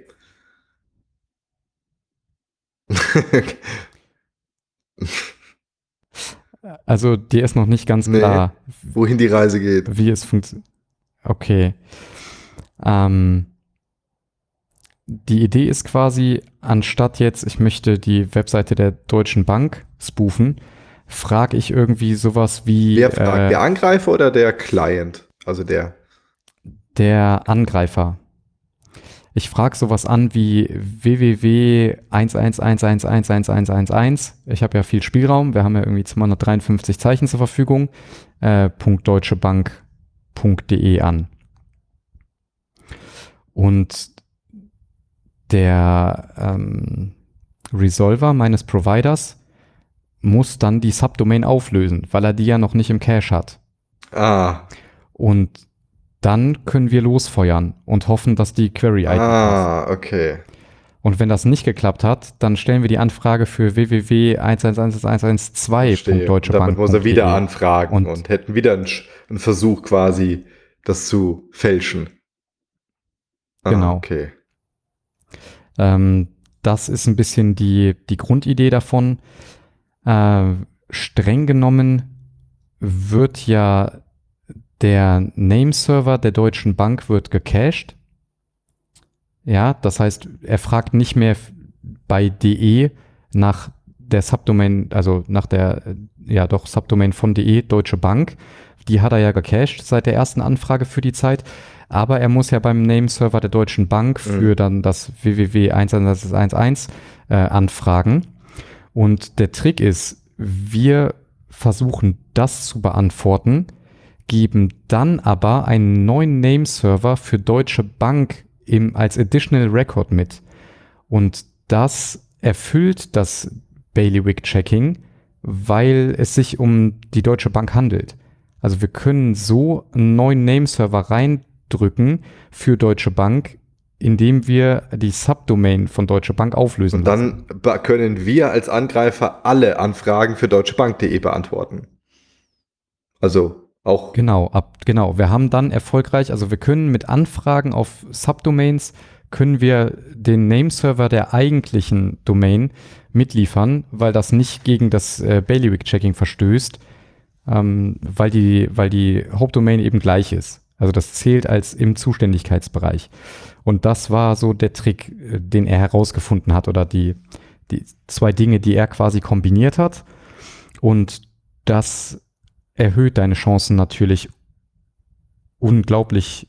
Du kannst dann halt äh, für jede, ähm, ja, für jede Subdomain, die du irgendwie bilden kannst, was ja dann irgendwie streng genommen 253 minus der eigentlichen Domain, aber du hast auf jeden Fall über 200 Stellen irgendwie, die du mit äh, Buchstaben und Ziffern Mhm. füllen kannst. Du hast so einige Kombinationen, die du anfragen kannst und dann feuerst du halt einfach los und hoffst, dass irgendwann mal die Query-ID passt. Und ähm, da Ganz schön gab es wohl, äh, ja, in der Tat, da gab es wohl einige Skripte ähm, oder beziehungsweise ein Skript, äh, was er geschrieben hat, was teilweise irgendwie nach 10 Sekunden glücklich äh, den Cache gepoisoned hat. Weil, ja, es ist ja quasi eine Frage der Zeit, bis du irgendwann mal triffst mit deiner Query-ID. Du bist halt schnell, hängt von vielen Faktoren ab. Irgendwie bist du näher am Nameserver als der tatsächliche ähm, Nameserver des, des Victims quasi. Und wie viel schaffst du, ähm, also wie viele Antworten kannst du senden, bevor die eigentliche reinkommt? Dann hast du vielleicht fünf oder zehn, aber du kannst das Spiel halt beliebig oft machen. So bei einem Mal ist die Chance halt gering, aber ähm, dann spielst du halt einfach oft genug und irgendwann gewinnst du mal. Du musst ja dann nur einmal gewinnen und gibst eine richtig lange Time to Live mit. Und für diese Time to Live hast du dann erfolgreich den Cache ähm, vergiftet. Und Ja, damit ist das Internet tatsächlich. kaputt. Ja, Mhm. ist so. Also tatsächlich ist das, ähm, ist das echt ein Problem, weil wir eigentlich nur diese, ähm, diese Query-ID haben, diese eben äh, 65.000 äh, also diese 16-Bit breite Feld, was irgendwie treffen muss. Also eins aus 65.000 ähm, und du kannst halt sehr oft spielen und dann gewinnst du halt irgendwann mal. Und hier wurde sehr viel gelobt, wie gut Dan Kaminski damit umgegangen ist. Also man muss sich überlegen, das war 2008, da, also ich glaube so Full Disclosure oder so gab es da noch, haben Leute noch gemacht, aber Dan war natürlich sehr bewusst, was für ein Zündstoff äh, das irgendwie in sich hat, dass es viel, also das, ja, das Internet kaputt machen kann, wie du gesagt hast. Und er hat wirklich ähm, mit allen großen äh, DNS-Resolver, Softwareherstellern, Konsortien, Providern, Anbietern, allen großen DNS-Servern, mit allen quasi vorher gesprochen, um das irgendwie zu mitigieren. Aber, tja, wie mitigieren wir das, ist die Frage. Also ich muss ähm, ganz kurz, ich, ich finde das schon überhaupt spannend. Ich meine, ähm, dass man da auch so einfach anklopfen kann. Ne? Also, dass Dan Kaminski dann gesagt hat, hallo, äh, ich hätte da mal eine Frage, kann ich mal jemanden sprechen, der sich mit der Sache auskennt, ich habe da ein kleines Problem zu melden und dann auch noch irgendwie durchkommt. Ne? Aber er war anscheinend, ja. anscheinend erfolgreich. Also ich, ja, er war erfolgreich. Ich glaube, das spielt auch mit rein, ähm, dass er auch schon damals nicht irgendwer war. Also er war, glaube ich, gut vernetzt in der Szene, sehr bekannt, hat viel auf Konferenzen gesprochen.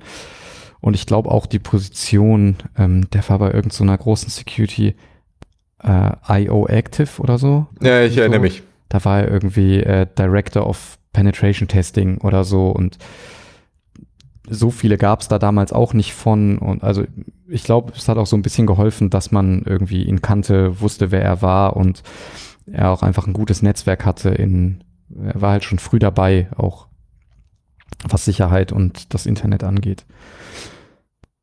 Aber ja, gut gelöst. Aber ja, wie, was machen wie wir jetzt? haben sie das jetzt erstmal mitigiert? Genau. Und äh, die Lösung mag dir billig vorkommen. Man hat sich gedacht, okay, wir haben einfach nur ähm, diese 65.000 Optionen, weil wir die Query-ID haben, die ist halt einfach zwei Byte lang. Wir können jetzt nicht mal eben das ganze Protokoll irgendwie über den Haufen. Das geht halt im Internet nicht, ne? Wir haben halt auch immer noch IPv4. Und äh, ja, der schnellste Fix, mit dem sie um die Ecke kommen konnten, war, den Source Port zu randomisieren. Aha. Also das heißt, du musst nicht nur die Query-ID richtig treffen innerhalb mhm. deines UDP-Pakets im DNS-Header, sondern du musst das auch an den richtigen Port schicken. Und zwar an den, von dem der Resolver die Anfrage an den Nameserver mhm. geschickt okay. hat. Ja. Klingt jetzt erstmal ein bisschen banal, aber das waren irgendwie nochmal so, wir haben die 2 hoch 16 ne, für, die, für, das, für die Query-ID und da kam dann nochmal so 2 hoch ja. 11 Möglichkeiten für den, für den genau. Source-Port dazu. Du kannst halt nicht alle nehmen, viel reserviert und so, ne? Ähm, und dann hast du so 2 hoch 27 Möglichkeiten. Aber das heißt, so du die Schwierigkeit für den, für den Angriff wird schon mal von 1 zu 65.000 auf 1 zu 134 Millionen gehoben. Mhm. Ähm, das hat den schon mal praktisch viel, viel schwerer ausnutzbar gemacht. Die ganze Situation erinnert mich sehr, sehr stark an TCP und zwar ähm, ähm, ähm, an, an, an, TCP Sequence Number Injection. Also da war ja das gleiche Problem. Wir haben bei diesem TCP, wenn man in dieses äh, ein Netzwerkbuch rauch, rausnimmt und wir hatten ja vorhin auch gerade diesen Drei-Wege-Handshake, dann gibt es auch so Sequenznummern mhm. und Acknowledgement-Nummern und diese Sequenznummern waren in der Tat teilweise einfach durchnummeriert. Also das heißt, die fingen bei 1 an und dann war 2, 3, 4. Die heißen ja, ja auch schon so, so, ne? Genau.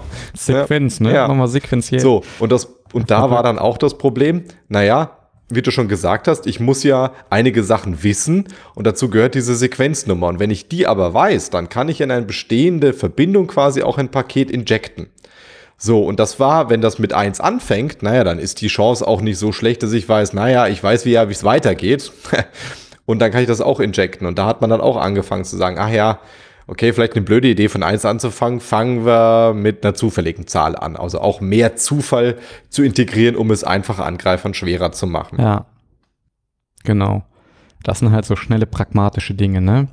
Ähm, wir kommen ja auch später nochmal drauf in die Richtung, wie wir es eigentlich gerne hätten. Stichwort DNS-Sec. Aber das ist halt gigantisch komplex und um DNS herum gebaut und besprechen wir gleich noch. Ähm, aber eine Sache möchte ich noch hervorheben. Ähm, also Dan Kaminski kam mit diesem Angriff um die Ecke und alle großen Resolver waren irgendwie anfällig dagegen und er hat dann irgendwie koordiniert äh, disclosed und die haben dann alle irgendwie Source Port Randomization eingeführt, ähm, bevor er das dann halt präsentiert hat. Ähm, aber ein Nameserver war nicht anfällig dafür weil ähm, er schon gute Randomisierung der Query-ID hatte. Auch das war ja schon vorher problematisch, wo irgendwie manche dieselbe oder fortlaufend genommen haben. Die konntest du halt direkt Cache Poison quasi. Aber nein, der hatte sogar schon äh, UDP Source Port Randomization drin, bevor Dan Kaminski mit seinem großen Angriff um die Ecke kam. Und das war DJB DNS. ah, nice. So, kann man sagen, was man will, aber der Kerl macht sich einfach ja, Gedanken ja. irgendwie. Wenn der was baut, denkt der schon viel mit irgendwie.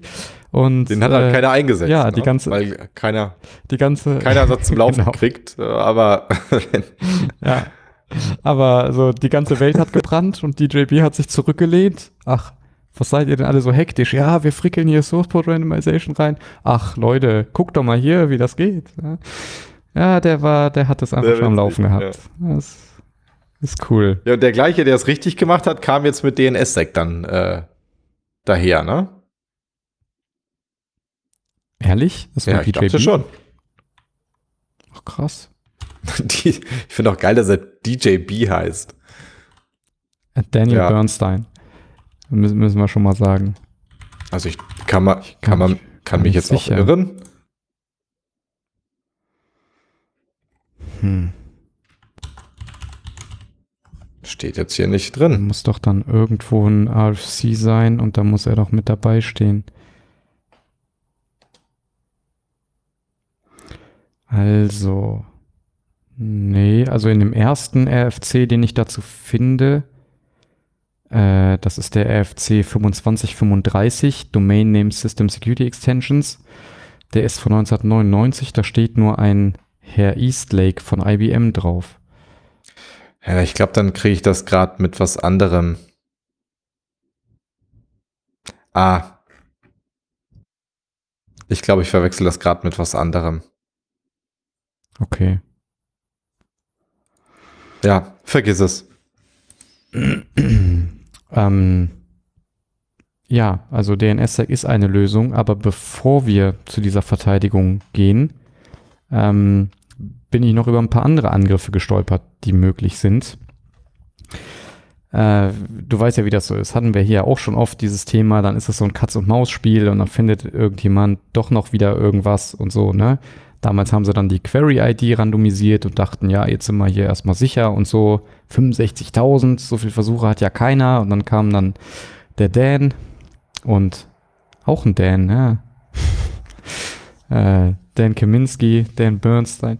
Ja, und dann kam der Dan Kaminski und hat gesagt, so, wir machen es einfach hier über Subdomains und erfüllt sogar Bailiwick-Check und dann wurde der Source-Port eben auch randomisiert. Und dann kam nochmal eine interessante, ein interessantes Angriffskonzept 2012. Und zwar Cache Poisoning via IP Fragmentation. Und die Idee fand ich eigentlich auch ganz interessant, ähm, einfach mal ein darunterliegendes Protokoll zu missbrauchen, um DNS-Cache zu poisonen. Und zwar IP-Pakete. Mm, die können halt groß sein, äh, größer als die Route zwischen den zwei kommunizierenden ähm, Partys irgendwie erlaubt, weil irgendwas dazwischen steht, was so große Pakete nicht übertragen kann.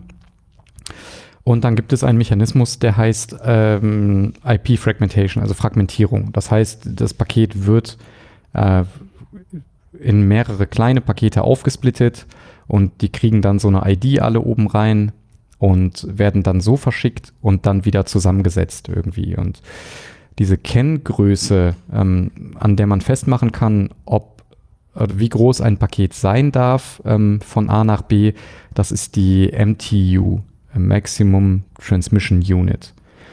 Ähm, die ist quasi für jede Route gesetzt. Also wenn ich dir jetzt ein Paket schicke, dann hängt es einfach davon ab, welchen Weg das nimmt und was dazwischen liegt. Und entweder ist es groß genug oder nicht. So, und 2012 ähm, haben sich Amir Herzberg oder Herzberg, mhm. ich weiß es nicht, und Haya Schulman. Ich glaube, der erste Schulman sagt mir auch. Wahrscheinlich.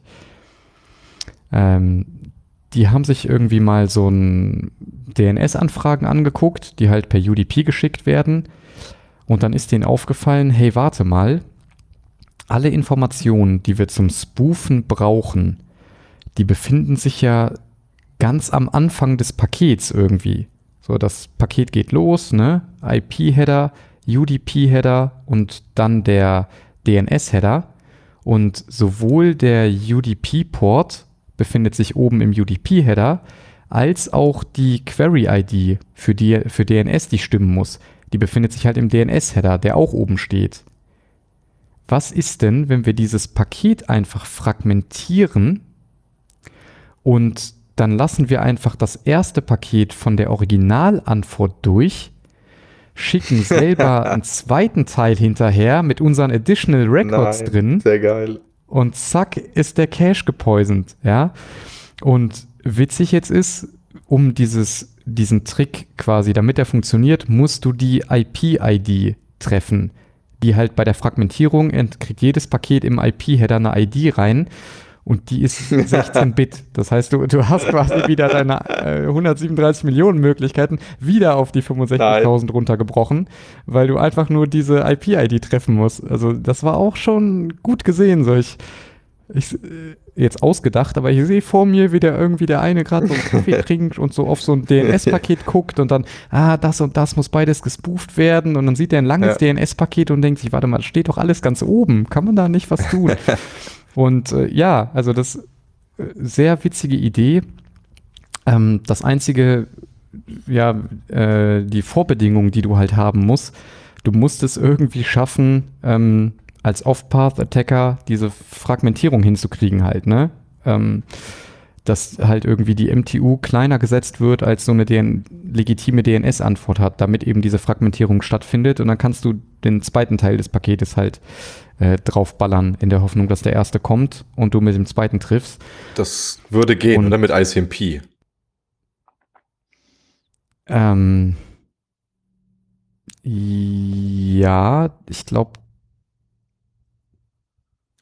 Ja, ich habe es mir nicht Aha. detailliert angesehen. Ähm, das sah kompliziert aus im Paper, aber tatsächlich ja doch. Ähm, also ich habe mir notiert, das ist möglich, die MTU zu setzen zwischen zwei Servern mit einem einfach einem gefälschten UDP-Packet. Also ich bin mir jetzt auch, also es gab dieses äh, Pass MTU Discovery, aber ich glaube, das ist bei neueren Netzen. Also bei IPv6 haben wir das ja eh quasi fest integriert, beziehungsweise gibt es dort ja gar keine Fragmentierung mehr weil das irgendwie eine blöde Idee war, dass jetzt mhm. der Router plötzlich das Paket auseinanderbauen muss und diese neue Checksumme berechnen und dann wieder auf den Weg schicken muss. Ähm, deswegen gucken wir einfach vorher, was geht überhaupt da durch. Ähm, und da dachte ich, dass wir, da, genau, da gab es diese ICMP-Pakete, dass irgendwann dann ein äh, ICMP, ja genau, ICMP V6 Packet to Big zurückkommt. Aber ich weiß nicht, wie das bei ICMP, da war das,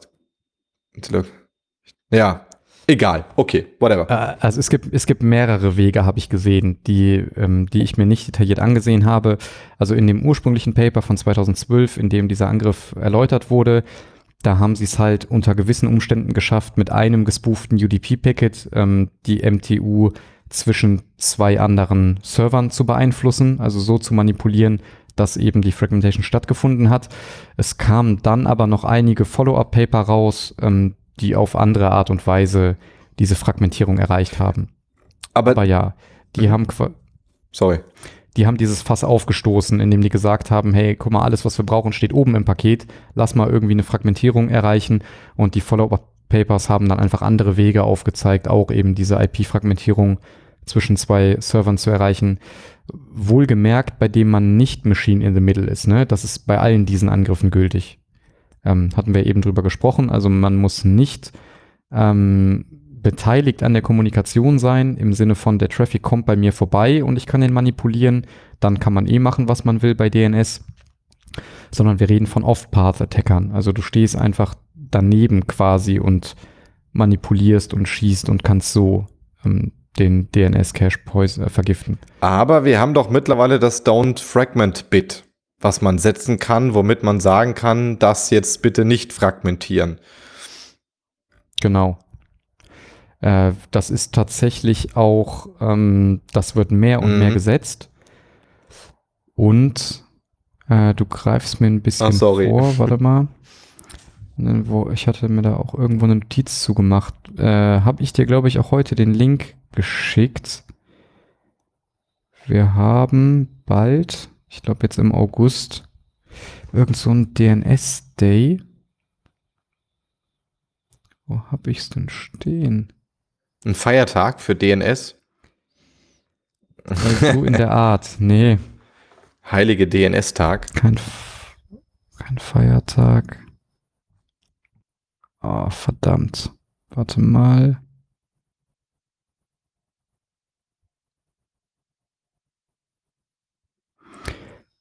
Ich finde es gerade nicht. Kommt mir wahrscheinlich noch. Kommt mir wahrscheinlich gleich noch im Laufe der Sendung. Irgendwie komme ich an der Notiz vorbei. Ah, da haben wir es. DNS Flag Day. Genau. Ähm, und der DNS Flag Day, nee, das war der vom letzten Jahr, 2020. Der hatte als eins der Hauptthemen, ähm, wie man IP-Fragmentierung aus DNS quasi rauskriegt. Also Awareness zu schaffen und äh, Mitigations dagegen äh, zu setzen. Aber ähm, bevor wir weitergehen zu DNSSEC, ähm, habe ich noch einen Angriff. Äh, und zwar, der heißt ZDNS. Der ist gar nicht so alt. Der war, glaube ich, so Ende letzten Jahres, okay. 2020 rum. Ähm, und äh, das ist auch interessant, weil, also der Angriff basiert darauf, äh, den UDP Source Port herauszukriegen. Wenn du den kennst, brichst du es ja wieder runter auf die 65.000, weil du dann nur noch die Query-ID raten musst und kannst dann wieder den Dan Kaminski-Angriff mhm. fahren quasi, wenn du weißt, von welchem Port da gesprochen wird. Ähm, und das, ah, das war äh, von der letzten ACM CCS 2020. Wurde ja, das ja, ja, ja, ja. Ja, ja. Mhm. Ähm, ja, Set DNS. Und zwar ist sehr interessant, wie es dazu kam. Und zwar wurde in den Linux-Kernel mal irgendwann ICMP Rate Limiting eingeführt. Ich weiß nicht, ob du das mitbekommen hast. Und zwar auch als Defense gegen Reflection Attacks. Mhm. Und äh, dieses Rate Limiting wurde auf eine nicht perfekte Art und Weise eingeführt, nämlich mit so einer Art Default-Wert ähm, von ICMP-Requests, die pro Sekunde beantwortet werden. 50, sage ich jetzt mal. Danach wurden die nicht mehr beantwortet oder nicht mehr für diese Source-Adresse. So, und jetzt wollen wir herausfinden, was der Source-Port ist, über den der ähm, Resolver von der Telekom mit dem Name-Server den ich spoofen will, redet, ja. Und dann gibt es noch diesen schönen Mechanismus, ähm, von ICMP Port Unreachable, wenn der Port nicht offen ist oder nicht für mich offen ist.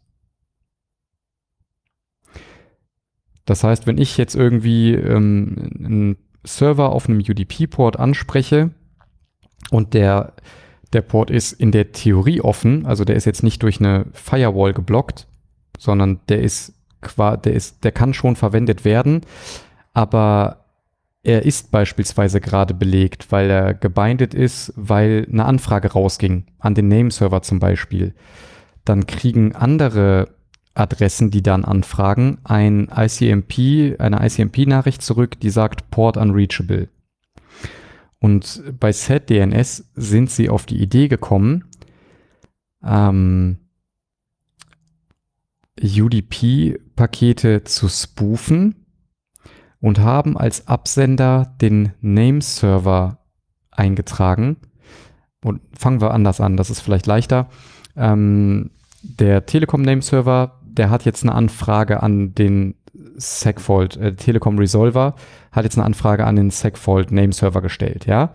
Und ich möchte aber Segfault spoofen, also ich möchte wissen, von welchem Sourceport ging diese Anfrage raus.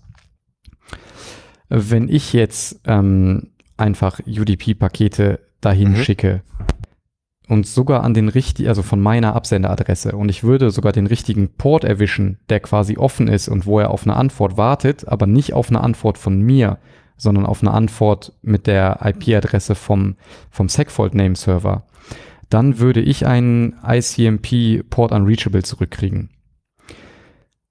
Und der Trick bei SetDNS, den die sich ausgedacht haben, ist einfach, die schicken, also ich habe jetzt gesagt, dieses Rate-Limit sind 50, dann schicken die quasi ähm, 50 UDP-Pakete ähm, mit an 50 verschiedene Ports an den Telekom Resolver. Okay. Mit der gespooften Adresse vom Segfault FM Name Server. Ja? So. Angenommen, einer dieser Ports ist korrekt, ja, also ist offen für den Segfault Name Server, weil er ja auf die Response wartet, dann wird der Server für die 49 anderen Ports einen ICMP ähm, Port Unreachable schicken an den Segfault okay, Name ja. Server, aber für den ja. einen nicht. Und das ICMP Rate Limit bei Linux ist 50, ja? Ich schicke das an diese 50 Ports, der richtige ja, ist dabei, okay. 49 ICMP Unreachable gehen okay. dahin und dann, dann schicke ich die 51. mit meiner eigenen Adresse an einen mhm. Port. Und wenn ich dann ein ICMP Port Unreachable zurückkriege, dann weiß ich, dass meine vorherigen 50 mhm. Pakete nicht das Rate Limit von 50 erreicht haben, also der richtige Port dabei gewesen ja, sein muss. Ich verstehe, ja, ja, ich verstehe. Das ist ja tricky. Auch, auch schon wieder das ganz raffiniert, raffiniert, genau. Ja. Und das ist halt auch so diese, ähm, verstößt so ein bisschen gegen so eine Information Security Regel, dass du halt keine Information über den internen Status ja, nach außen ja. liegen sollst irgendwie. Ist aber mit dem Trick wieder möglich, weil halt auch wieder Grundproblem ist wieder UDP ist halt spoofable und sowas. Ähm, also der Segfault Name Server wird sich dann wundern, warum der da so wahllos 49 ähm, Port Unreachable oder 50 zurückkriegt. Aber der Angreifer kann so halt prüfen, ob bei diesen 50 Ports der richtige dabei war oder nicht. Und dann kann er halt weitermachen und eine Binärsuche fahren und dann kriegt er den Port halt raus irgendwie, ne? Und das waren halt immer 50 pro Sekunde naja, irgendwie, witzig. die da gesetzt waren. Ich, ich glaube 50, ja, ja. ich bin nicht hm? mehr sicher, aber es war irgendwie eine, eine fixe Zahl. Und das wurde erst ermöglicht, dadurch, dass dieses ICMP Rate Limit eingeführt wurde. Für Verteidigung, weil, was von dem anderen der Angriff wieder ist. Ja. Genau, genau, genau, genau. Als Verteidigung für Angriff äh, ICMP Reflection Attacks, dass du halt irgendwie spoofen konntest und dann Server missbrauchen konntest, irgendwo viel Traffic hinzuschicken. Das ist schon ganz witzig und äh, ja, die Verteidigung ist einfach ähm, ab Linux Kernel 5.10 wurden halt Unpredictable Rate Limits eingeführt. Also da ist jetzt nicht mehr klar, wie viele und du kannst das halt nicht mehr als Informationsquelle nutzen, ob der richtige Port dabei war. Aber tatsächlich auch schon wieder ja, witziger Angriff. Also e egal was, wenn etwas statisch dabei ist, ist schon schlecht, ne? Das ja. ist ja verrückt. Das ist echt ein cooler Angriff. Ja. Mhm. Hat mir auch gut gefallen. Der mit der Fragmentierung aber auch mhm. schon, ehrlich gesagt. Und der von Dan Kaminski ja. auch. Also das sind echt irgendwie, das sind echt ganz ja, ausgebuchte genau. Angriffe irgendwie. Und das, da. Witzige ist, DNS gibt es ja schon echt lange. Das heißt, das sind ja. Angriffe, über die so viele Leute nicht nah oder dass die, dass sie das übersehen haben. Ja, das ist schon echt, echt witzig. Genau. Oder ja, wie halt im letzten Fall einfach durch ganz andere Mitigations mhm. irgendwie wurde das überhaupt erst eingeführt, dass das an anderer Stelle ausnutzbar ist irgendwie. Ach ja, ICMP, ja, das kann man doch auch missbrauchen, dann das ICMP Rate Limit, um DNS Source Port, äh, UDP Source Port rauszukriegen. Und zack, sind wir wieder auf unsere 65.000 runter und ja. Ja. So sieht das aus. Ja, ist ganz schön kaputt. Ganz schön. Also am besten ja. merkt euch Immer einfach wieder. die IP-Adressen. Das wäre das sicherste. Schreibt euch die einfach auf, habt da so ein kleines Buch dabei, tragt die ein, guckt nach, wenn ihr welche braucht. Genau. Ich meine, was, braucht, was braucht man heutzutage? Facebook.com. Ja. Mehr braucht man eigentlich nicht. Google. Google Amazon. Ja, ja drei, drei ne? Stück. Die kann man sich auch merken. Die kann man. Ja, V4 ja. V6 ist schwer, ja. aber dann nehmt halt V4. Ne? Ist auch älter, ja. abgehangener. Das funktioniert besser. Ja, ist ja gut ja. eingelaufene Standard. Jo. So, und wie machen wir das jetzt sicher, Daniel? Dan? DNS-Hack. Ah, das ist ja super. DNS-Hack ist, ähm, ist eine ist eine gute Sache, aber doch auch schon wieder ein bisschen komplexer. Ähm, also die Grundidee von DNSSEC, also Domain Name System Security Extensions. Das SEC steht für Security, ähm, habe ich mir gedacht, ne? Hast du dir gedacht, ja. Äh, also mit C, ne? Nicht mit G wie bei SecFort ah, zum ah. Beispiel, sondern ah, mit so. C für. Security. Okay, das SecFault, da steht das Sec nicht für Security. Okay, das wusste ich nicht. Security ja. Fault, doch. Ja, ach, okay. ja, richtig. Sorry, wurde, haben wir uns nur verschrieben. Die Domain Sec ja, war schon war vergeben. haben wir gedacht, schreib mal mit G. Klingt genauso, wenn man es ausspricht. ähm, DNSSEC, ja. Also die Grundidee ist einfach, dass diese verdammten Resource Records signiert werden, kryptografisch signiert. Ja, das heißt, da, die werden irgendwo mit so einem Schlüssel unterschrieben und dann kann man die einfach nicht mehr verändern und nicht jeder kann einfach irgendwie das beliebig unterschreiben und dann kann man auch spoofen und dann kann man auch als Machine in the Middle irgendwie Einträge verändern, aber dem Resolver würde halt auffallen, hey Moment, hier stimmt doch was nicht. Ähm, also ein paar Rahmendaten, ähm, erstmals vorgestellt im RFC 3833 im August 2004. Ähm, ja, und wie quasi gesagt, die ähm, DNS-Antworten sollen ähm, authenticated werden. Also es geht hier gar nicht um Verschlüsselung, aber ähm, wir, wir müssen nachvollziehen können, wo die herkommen. Also es gibt eine digitale Signur, äh, Signatur, digitale mhm. Signatur. und die, die ist eben nachprüfbar, dass die äh, vom Zone Owner ähm, generiert worden ist. Also dass der autoritative DNS-Server wirklich diesen Record erstellt hat, ist dann für alle nachvollziehbar und damit können wir den Informationen darin trauen, und Spoofing hat keinen Platz mehr in diesem System. Ähm, jetzt wollen wir sicherlich noch so ein bisschen besprechen, wie das funktioniert, ne? Ja, oder warum es keiner einsetzt, ne? O oder wenige.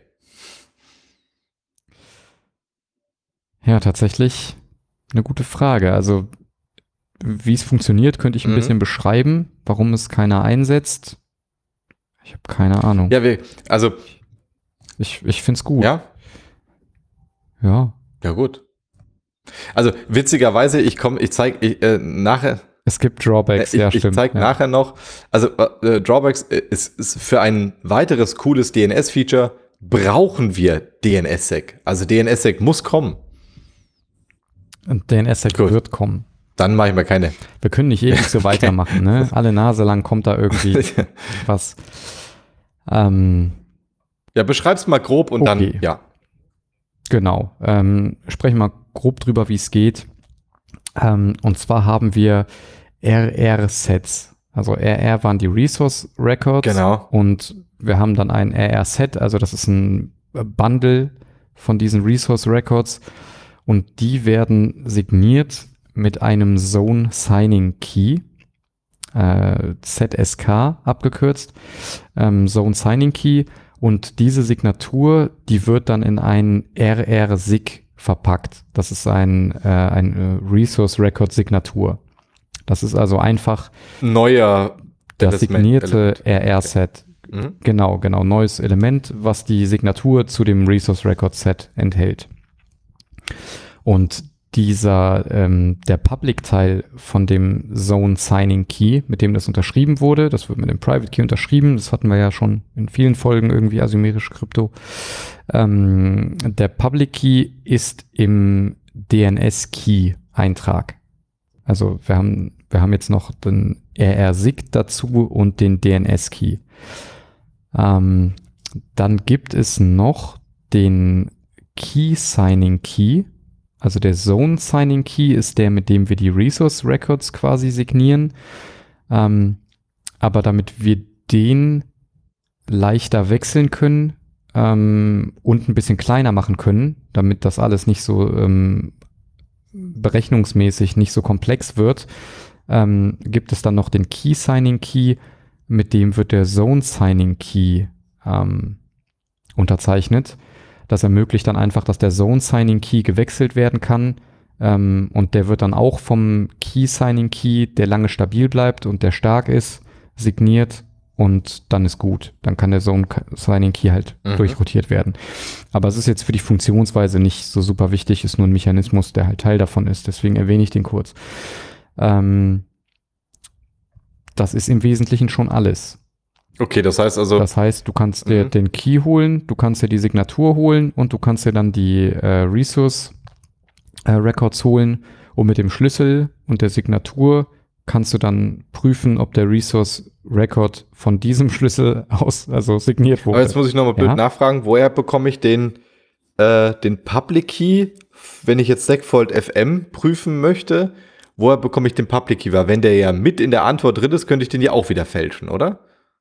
Genau. Guter Einwand.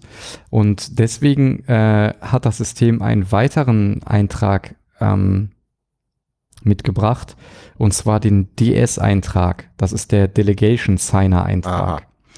Und der wird in der Ebene darüber Ah ja. äh, festgelegt. Das heißt, wenn wir ähm, mit SegFold FM irgendwie DNS-Seg einführen würden, viel zu kompliziert, machen wir natürlich nicht, aber wenn wir würden, dann würden wir zu FM gehen und denen sagen, äh, yo, Verstehe. hey Leute, wir machen DNS-Seg, das hier ist unser ähm, Key. ist unser äh, Key Signing Mhm. Key, den würde man da nehmen, den Mhm. langlebigeren. Und ähm, hier bitte, der, das ist unser, äh, signiert uns den mal und die liefern den dann mit Mhm. aus, wenn man bei FM nach Segfold FM fragen Okay. würde. Und genauso macht FM das und geht Bis- zum, zum Mhm. Root Okay. hoch und lässt sich von denen quasi. Und wenn man dann Root nach FM fragt, kriegt man den Schlüssel direkt mit. Wenn man bei FM nach Segfold Mhm. FM fragt, kriegt man unseren Schlüssel mit. Und genauso könnten wir das weiter nach unten verteilen. Das heißt, das stellt halt schon sicher, dass derjenige, der die DNS-Einträge anlegen kann, also tatsächlich autoritativ ist für diesen Pfad, für diesen Bereich, für diesen Domain-Teil, ähm, dass der den Schlüssel festlegen kann und das signiert. Okay. Also auch Und so eine Art Web of Trust, was wir nur halt, äh, was wir nehmen die Hierarchie, die bei DNS sowieso schon da ist. Ja, wir und, Genau, und verteilen genau. damit dann quasi Keys, womit wir dann einzeln überprüfen können. Aber das löst jetzt immer nur das Problem, dass ich mir sicher bin, dass die, die Antwort, die mir der DNS-Server ähm, zuschickt, dass die wirklich auch von dem Nameserver kommt. Ja, also es wird jetzt DNS-Sec heißt nicht, dass die Übertragung verschlüsselt wird, oder? Hm. Genau, nee. Okay. Das sind dieselben Resource Records, die sind dann nur signiert. Ähm, was noch ganz interessant ist, ähm, sind die Schlüssel oder das, die, die Schlüsselpaare, die ähm, der DNS-Root quasi halten muss. Ne? Das ist ja dann quasi die Wurzel vom gesamten DNS-Sec-System. Wenn die kompromittiert wären, könntest ja, du ja nach unten hin mhm. tun, was du willst. Ne? Dann kannst du irgendwie die Top-Level-Domains, mhm. äh, falsche Keys für die signieren und damit wäre dann äh, Tür und Tor für alles offen. Also dann wäre das gesamte System kompromittiert. Und die haben tatsächlich, ähm, die rotieren auch ihre Schlüssel und die haben dafür so eine Zeremonie, okay. Root Key äh, Ceremony. Und das ist tatsächlich höchst offiziell und total verrückt. Es gibt äh, Videos davon, die werden immer komplett gefilmt. Das sind irgendwie Leute, die stark dazugehört. Die haben verschiedene Rollen. es gibt den Ceremony Administrator. Es gibt einen Internal Witness. Ist das geil? Es gibt den Credentials Safe Controller. also es gibt wirklich zwei Saves auch. Es gibt den Hardware Safe Controller. es gibt drei äh, Crypto Officers. Also es gibt wirklich, so du brauchst geil. sehr viele Personen, die sehr viele Rollen haben und das ist wirklich eine Zeremonie, die dauert dann irgendwie zwei Stunden oder so. Und die ist von vorne bis hinten durch ähm, organisiert, auditiert, äh, alles wird gefilmt irgendwie, alles wird protokolliert, alles wird von allen unterschrieben und bestätigt und auf, auf die Laptop-Screens und die Hardware-Security-Module sind Kameras gerichtet, komplett durchgängig und alles wird irgendwie in Temper-Proof Bags nachher wieder in den Safe gepackt, irgendwie Smartcards und lauter, also das ist wirklich Zeremonie nicht im Sinne von wir feiern ja, hier ja. was, sondern wirklich so hochbürokratisch, muss man fast schon sagen, irgendwie. Äh, mit USB und auch nochmal auf DVD und in Bags, die du nicht durchstechen kannst mit Nadeln und das ist schon. Und dann darfst du dich Sir Sieht schon sehr, sehr witzig aus. Wenn du dann so der Art. So stelle ich mir das gerade so ein bisschen vor. Alle haben so Gewänder an und äh, ja. ja, das ist schon. Also nein, haben sie nicht. Aber viele tragen tatsächlich ein okay. Hemd. Also, also bei dem, was ich gesehen habe, manche ja, sogar eine Krawatte. Okay.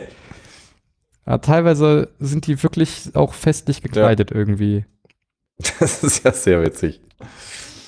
Ja, die nehmen das doch schon ernst. Also es ist doch für viele schon ein ähm, irgendwie ein Anlass. Aber es ist tatsächlich jetzt keine wirkliche Feier, sondern wirklich ja, äh, Arbeit, muss man sagen, ja. Und dann werden halt die Root-Signing-Keys signiert und die sind dann eben mhm. die Wurzel für das gesamte DNS-Hack-System. Ähm, es gibt noch einen schönen Zusatz. Und zwar hat DNS ein bisschen das Problem, oder auch DNS-Sec hatte das Problem, dass es keine Möglichkeit gibt, zu sagen, dass es eine Domain nicht gibt. Mhm. Ja. Da, da würde einfach nichts zurückkommen und nichts zu signieren geht halt nicht irgendwie, ne? Wenn es wirklich nichts ist, wenn der Resource Record für diese Anfrage einfach leer ist. Und damit würde ähm, zumindest so eine Denial of Service Angriff funktionieren, ne? Ich will auf deutschebank.de und mit Cache Poisoning könnte ich zumindest sagen, nee, gibt's nicht. Hm? Genau. Und äh, um das nicht möglich zu machen, hat man ähm, NSEC-Einträge eingeführt. Okay. Das Konzept ist eigentlich auch ganz cool. Hm. Alle existierenden Namen werden alphabetisch geordnet, ringförmig verkettet. Blockchain. so in der Art, ja. Ich habe eher an so einen Token-Ring-Netzwerk so, ja. irgendwie okay. gedacht. Naja. Also genau, um, ähm, die Idee ist quasi, ähm, du möchtest irgendwie Name 3.segfoldfm äh, erfragen, den, den Eintrag, den DNS-Eintrag. Den gibt's aber nicht. Dann kriegst du ein, mh, angenommen 3 und 4 gibt's nicht, aber Name 2 und Name 5 existieren. Und du fragst irgendwie 3 oder 4 an, dann kriegst du ein Name 2, NSEC, Name 5 Mhm. zurück. Also die werden alle ringförmig angeordnet und wenn du einen fragst, liegt der exakt zwischen zwei existierenden Namen und die beiden mit einem NSEC dazwischen kriegst du dann zurück und das ist signiert Mhm. und dadurch weißt du halt, den Namen gibt es wirklich nicht. Also wir haben dann sowas wie ein ähm, explicit denial of Mhm. existence. Okay. Mhm. Also wir können explizit sagen, was es nicht gibt. Ähm, fand ich ganz cool. Ähm, der Nachteil ist natürlich, es ist plötzlich enorm leicht, ähm, DNS-Zoneneinträge zu enumerieren. Also vorher musstest du quasi komplett durchlaufen, so gibt es äh, webshop.segfold.fm, gibt es diese, diese, diese, du musstest die Subdomains quasi äh, einzeln enumerieren. Mit DNSSEC kriegst du jetzt den nächsten geliefert. Du kannst einfach irgendwo reinraten und dann kannst du einfach einmal die Kette durchlaufen und alle existierenden Verstehe. Und das ist abfragen. natürlich auch ähm, jetzt ein Angreifer, der einfach prüfen möchte, welche Domains existieren, damit ich mal gucke, Genau. wo läuft irgendwo ein kaputtes System. Der kann das nutzen, um direkt mal alle Domainnamen oder Subdomains rauszufinden. Ja. Mhm. Genau, irgendwie DNSSEC Walking oder Ah, ja. Zone Walking Aha. wird, dann, wird das dann genannt. Und das ist erst möglich ähm, mit DNSSEC, ja? weil vorher hast du einfach keine Antwort, also eine leere Antwort bekommen. Aber da leere Antworten zu spoofen wären dann, also wieder, also einfach äh, Signatur abschneiden, leer zurückschicken, ähm, musste man sich da was überlegen. Aber auch da gibt's jetzt schon was gegen. Du weißt ja, wie das läuft. Ne? Man findet raus, Ist kacke. Ja, das ja. geht nicht, dann bauen wir das, dann das ist doof, dann machen wir das. Und äh, aus NSEC wurde NSEC 3. Und da sind die Namen jetzt einfach gehasht. Ah ja, okay, ja. Das heißt, du, du kannst nicht mehr ganz klar. Also das heißt, alles funktioniert im Wesentlichen wie vorher, nur dass dann statt irgendwie Name 2, NSEC Name 5, wenn du, wenn du Name 3 anfragst, äh, kriegst du dann einfach Hashwert NSEC, Hashwert zurück und du musst den Namen schon angefragt haben quasi, um, ähm, um den Hashwert zu kennen. Und die verwenden äh, es gibt sogar ein Feld für den Algorithmus, für die Hash-Funktion. Ich habe gelesen, dass aber ähm, nur SHA-1 unterstützt wird. Ich weiß nicht, ob das noch aktuell ist. Ähm, aber gut, und es ist sogar ein äh, Salt, was angegeben Okay. wird. Das heißt, er liefert dir auch mit, welche Salt er verwendet hat. Ähm, das heißt, du kannst verifizieren, wenn du Namen hast. Also die IP-Adresse ist jetzt nur einer von ganz, ganz wenigen Resource Records, die da überhaupt mit. ja, du hast, ja, hast du recht. Echt. Das einer der so. kleineren Elemente, die dort hinterlegt sind. Du, du, du willst eigentlich so eine IP-Adresse anfragen, aber du kriegst erstmal so einen 8 Megabyte Block an Data reingedrückt und musst erstmal äh, kryptografische Operationen durchführen. Ja. Und dann kannst du dir sicher sein, das ist die IP, zu, zu der wir dann jetzt connecten können. Ist, Schon witzig, Ist ja. schon witzig, ja. Hast du recht. ja, so viel zu DNSSEC. Aber Obacht.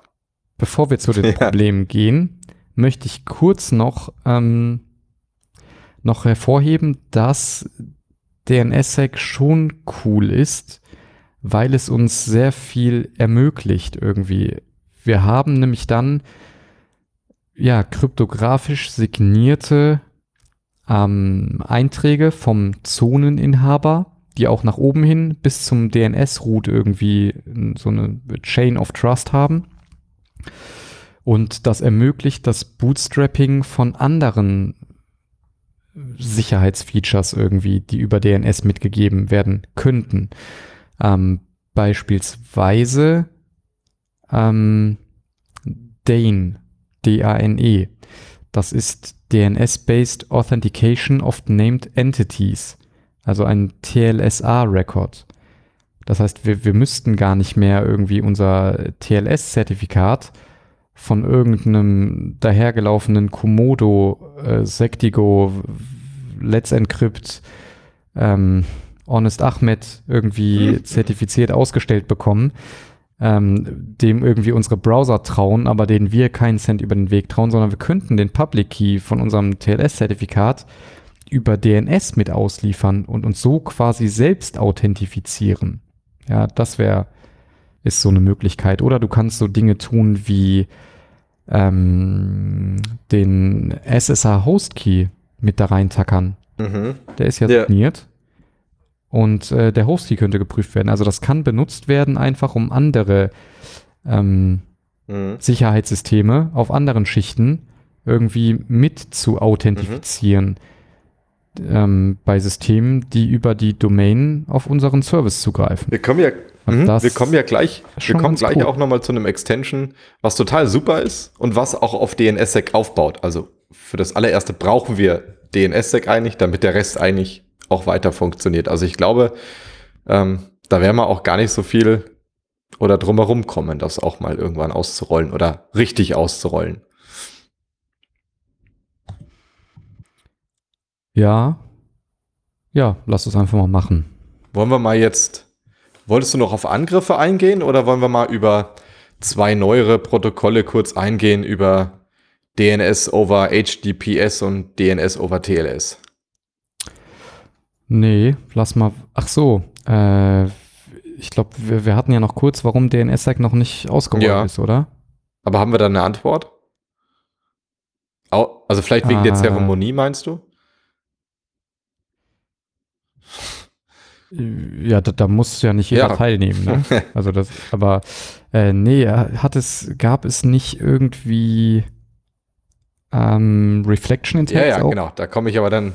Wir haben das ja jetzt anders ah, eingeteilt. Sorry, genau. sorry, Alter, ich, ich habe die Struktur schon wieder völlig verloren hier. Genau, kommen wir gleich an. Äh, dann mach ja. einfach mal weiter. Ja, okay. Genau, also mittlerweile haben wir ähm, zwei, also alles, was Daniel gesagt hat, ist absolut korrekt für diese DNS Cache Poisoning Attacks.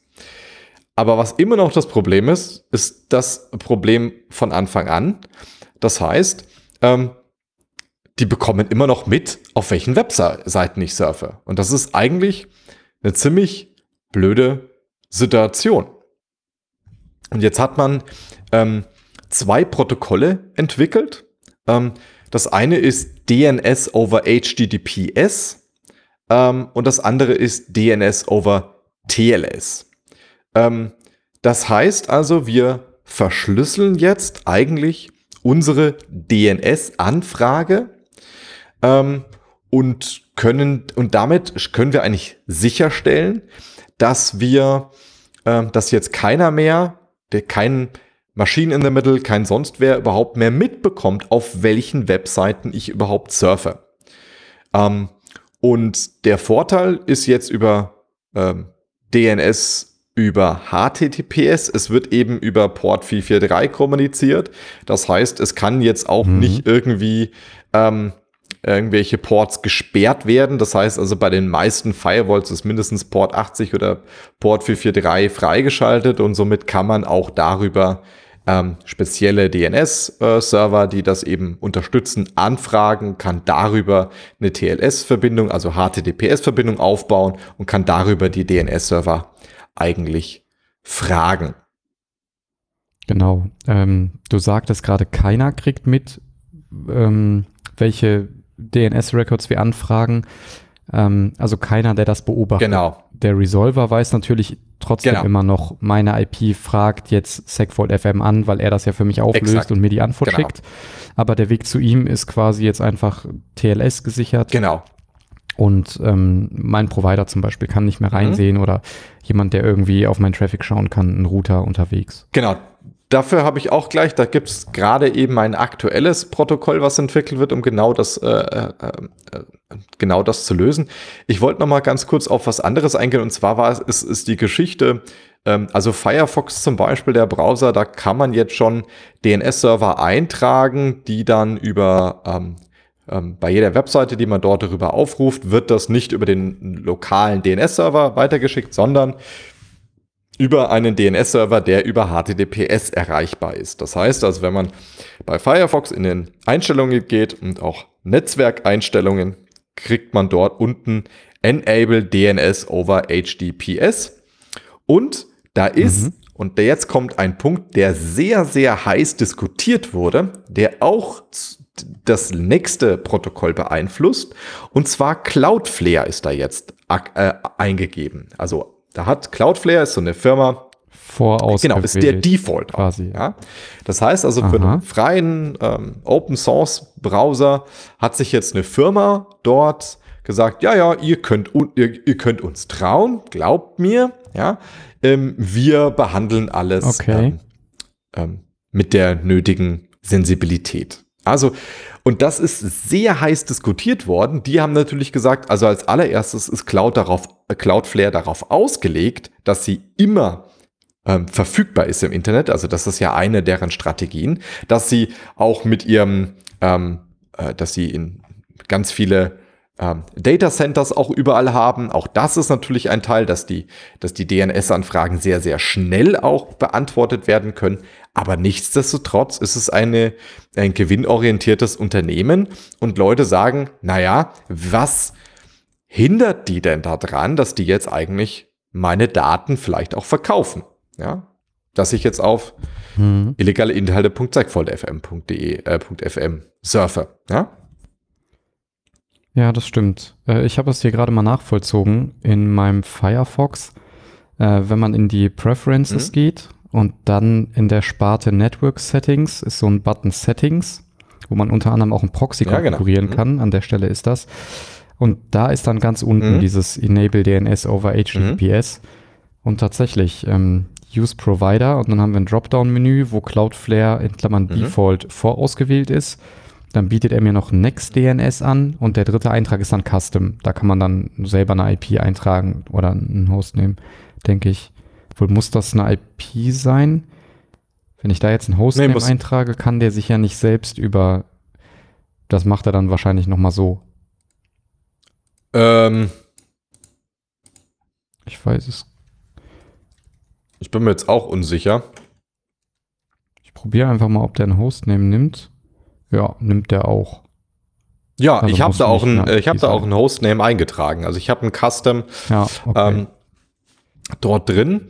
Ähm, kann man ja sagen, ich bin eigentlich äh, ein, ein, glücklicher Kunde von Mulvat. Das ist ein VPN-Provider. Der zahlt uns jetzt kein Geld. Mhm. Ich finde den Provider eigentlich ganz cool. Und die haben auch ein, ähm, ein DNS over HTTPS und da gibt es auch zwei Stück. Und einer, der auch gleich automatisch Adblocking betreibt. Ähm, und den kann man dort ein, äh, eintragen und damit gehen die automatisch erstmal an den. Den vertraue ich jetzt einfach ein bisschen mehr als Cloudflare, auch wenn es auch ein gewinnorientiertes Unternehmen ist, aber das ist ja, ähm, ich sag mal, das ist grundsätzlich, kann man da jetzt erstmal andere eintragen. Ne? Haben wir aber, glaube ich, auch schon mal drüber gesprochen. Ja, genau. sind auch irgendwie sehr, sehr technisch und so vom Mindset auch. Ich glaube, wir haben sie ähm, bei WireGuard. Die trifft man auf dem Genau, Kongress, die haben wir bei ne? WireGuard und, äh, mal ja, angesprochen, weil genau. das waren eine der ersten, die auch WireGuard mit in ihrem VPN-Portfolio mit angeboten Genau, ist eigentlich ein VPN-Provider. Und äh, schaut euch die mal an und klickt euch da einen Account. Wir posten hier einen Affiliate-Link. Ja. Segvoll.fm. Da gibt's äh, slash, äh, slash Mulvat. Gibt's äh, 10% Rabatt äh, auf, ja, nein, haben wir nicht, gibt's nicht. Nee, 10% so, mehr, die dann ja, bei uns landen, so, so ja. glaube ich. Ja. ja. auf jeden Fall war das auf jeden Fall sehr ähm, umstritten, dass da jetzt äh, plötzlich der Provider sich einträgt, weil die Frage ja. ist natürlich, ja, okay, bei Google wissen wir, die sind böse und bei Facebook wissen wir auch, klar, aber Google oder Facebook könnten jetzt Cloudflare aufkaufen und dann haben wir die ganze, haben wir die ganze Misere. Ja, also, und das ist natürlich ja. schon ein valider Einwand. Und vielleicht gehen wir jetzt über zu einem Protokoll oder beziehungsweise zu einer Extension zu ähm, DNS over HTTPS. Und das nennt sich, ja. Ja, so, ja. Würde, wollte Bitte. ganz kurz nochmal in diese Cloudflare-Diskussion ja, okay. Mhm. einsteigen. Mhm. Ähm, ich bin da bei dir. Ich sehe das auch sehr kritisch, ähm, dass da irgendwie so ein sehr großer, sehr kommerzieller Anbieter sich da jetzt irgendwie einfach als Default in unseren ähm, Firefox Open Source Browser rein sneakt oder kauft, äh, whatever, ich weiß es nicht. Ähm, fairerweise muss man aber andererseits auch sagen, dass Cloudflare echt gut am Start ist, äh, was DNS angeht. Ne? Also überhaupt auch technisch, die, die sind halt auch jetzt, die sind sehr groß, die sind weltweit sehr gut aufgestellt. Äh, ihre Anycast Resolver, die betreiben 1111 als äh, DNS Resolver, der ist sehr schnell. Mit sehr einer gut. der schnellsten. Ähm, ja. Mhm. Genau, und die sind auch sehr bekannt für ihre ähm, DDoS Protection. Also wenn du einen Service betreibst, kannst du quasi dein DNS über die machen, den Traffic einmal da durchschaufeln ähm, und die erkennen DDoS-Angriffe und blocken die für dich und also jetzt so als Bezahlservice, so machen die ihr Geld. Ähm, aber wie gesagt, die betreiben technisch auf sehr hohem Niveau ähm, ihre Resolver und die tun auch viel dafür, dass DNS sicherer wird. Die sind beispielsweise auch sehr aktiv momentan, ähm, ich sag mal so im, im DNS Backend, also was wir jetzt besprochen haben mit DNS über HTTPS oder TLS, ist ja quasi der Weg von, vom Client, von uns als Endbenutzer zum Resolver, dass das verschlüsselt ist. Aber Cloudflare macht sich momentan auch sehr stark ähm, dafür zum Beispiel, äh, dass die Resolver zu Nameserver-Verbindungen, also in einem, um im Szenario von eben zu bleiben, der Telekom-Resolver irgendwie zum Segfault Nameserver, auch da TLS-Verbindungen zu etablieren. Ähm, also die geben sich insgesamt schon tatsächlich sehr viel Mühe, irgendwie das Internet weiterzubringen und voranzubringen. So wie Google zum Beispiel auch. Irgendwie, die tun auch schon viel dafür, dass alles besser wird. Das muss man auch sagen. Und die kennen sich tatsächlich auch richtig Absolut, ja, ja. gut aus mit DNS. Also ich habe jetzt auch im Rahmen der Vorbereitung viel gelesen. Die haben einen super umfangreichen Blog, wo die enorm viel technisch sehr fundiert und auch gut geschrieben beispielsweise auch diese Angriffe erklärt haben und Hintergrundinformationen liefern und die haben auch so Mitarbeiter, die zur DNS Root Key Signing Zeremonie gehen und die stecken da tief drin und die tun viel dafür und ähm, ja, ich wollte die nur nicht einfach so komplett negativ stehen lassen. Bei welcher Firma arbeitest du nochmal? Die machen auch viel für unser Internet und unsere DNS-Infrastruktur. Für Cloudflare? ich arbeite nicht äh, bei Cloudflare. Nee, nee, nee. Ja, nee, du hast natürlich auch so ein bisschen recht, aber nichtsdestotrotz besteht ja die Gefahr, dass jetzt Facebook sagt, ach, das ist ja witzig, die kaufe ich. Ja? Und dann hätte die natürlich, also, dass die, die Daten vielleicht irgendwie in falsche Hände geraten, ist natürlich nicht so toll. Also toller ist es natürlich auch, dass ich dem vertrauen könnte und wenn die Daten irgendwie komplett Ja. verschlüsselt dort an, dass die gar nicht mehr mitkriegen, wer eigentlich anfragt, wäre eigentlich toller. Aber du hast natürlich voll, voll äh, äh, recht, weil für das nächste Protokoll sind die nämlich maßgeblich auch mit daran beteiligt, an dem Design dieser, des neuen Protokoll oder beziehungsweise der Extension für ähm, DNS over HTTP sind die mit beteiligt. Und genau das ähm, löst jetzt das Problem, dass ähm, der DNS-Server überhaupt jetzt mitbekommt, wer denn überhaupt diese Anfrage stellt. Ja, das war, weil das ist ja auch bei DNSSEC immer, erstens haben wir das noch nicht verschlüsselt. Ja, jetzt gehen wir aber mal davon aus, dass mit DNS over HTTPS haben wir verschlüsselt und auch über DNS over TLS ist verschlüsselt, haben wir das TLS-Protokoll, alles gut. Ja, also das Ja. ähm, jetzt kriegt auch keiner mehr mit. Aber das Problem besteht bei auch bei beiden, dass der DNS-Server trotzdem mitbekommt, wer stellt denn überhaupt die Anfrage. Ja, also unser Szenario, Mhm. illegale Inhalte.segfault.fm, weiß ich dann, aha, der Daniel und der Florian, die surfen auf dieser Webseite wieder. So, und dazu gibt es jetzt Ja. das Oblivious ähm, DNS over HTTPS und da ist Cloudflare maßgeblich beteiligt gewesen. Und die versuchen jetzt genau dieses Problem zu lösen. Auch dass der, ähm, der DNS-Server überhaupt mitbekommt, wer denn überhaupt die Anfrage stellt. Ja, das ganze Konzept, ich erkläre es gleich, äh, wie es Mhm. funktioniert, ist ähm, letztes, nein, vor zwei Jahren auf der PETS veröffentlicht worden, auf einer wissenschaftlichen Konferenz. Das Ganze ist gerade in der Standardisierung. Das heißt, wir haben einen Draft in der sechsten Version, ähm, was gerade ähm, was gerade standardisiert wird. Und es gibt mittlerweile auch schon zwei Clients in Rust und in Go, mit denen man auch schon ein bisschen rumspielen kann. Das heißt, das funktioniert auch schon. Genau. wie funktioniert das Ganze, wenn wir jetzt nicht, wenn der DNS-Server jetzt nicht mitkriegen soll? Ähm, wer die Anfrage stellt, brauchen wir einen Proxy. Das heißt, wir haben jetzt nochmal einen zweiten Server in der Mitte, der die Anfrage bekommt und der dann mhm. Die Anfrage in seinem Namen an den DNS-Server stellt. Dann bekomme ich die Anfrage zurück und der leitet das Ganze an mich weiter. Jetzt müssen wir, ja, also es ist jetzt, wir haben jetzt okay. drei ähm, Elemente, das heißt der Client, der die Anfrage stellt, dann geht das an den Proxy und der Proxy leitet das an den, und mhm. also die richtige Terminologie in diesem Extension ist jetzt Client, Proxy und Target. Also der Target ist jetzt unser ähm, DNS-Server. Mhm. Ja, genau, genau, richtig. Cloudflare. Genau. Ja, äh, äh genau, ich glaube, die stellen ja. auch aktuell den einzigen, den es da gibt, ja. Genau. Äh, einzige Target, was diese Proxy kann. Obwohl, nee, der Proxy stellt doch reguläre Anfragen, nee, nee, nee, oder? genau. Da kommt Könnte jetzt, nee, nee, das geht nicht. Also ähm, jetzt müssen wir, äh, äh, jetzt müssen wir natürlich okay. gucken, wenn ich jetzt eine Anfrage an den Proxy stelle, dann weiß der Proxy, ja klar, du willst wieder auf illegale Inhalte.segvoll.fm surfen. Das heißt, wir müssen also, ja, aber TLS äh, nee, ist nicht Pass-Through.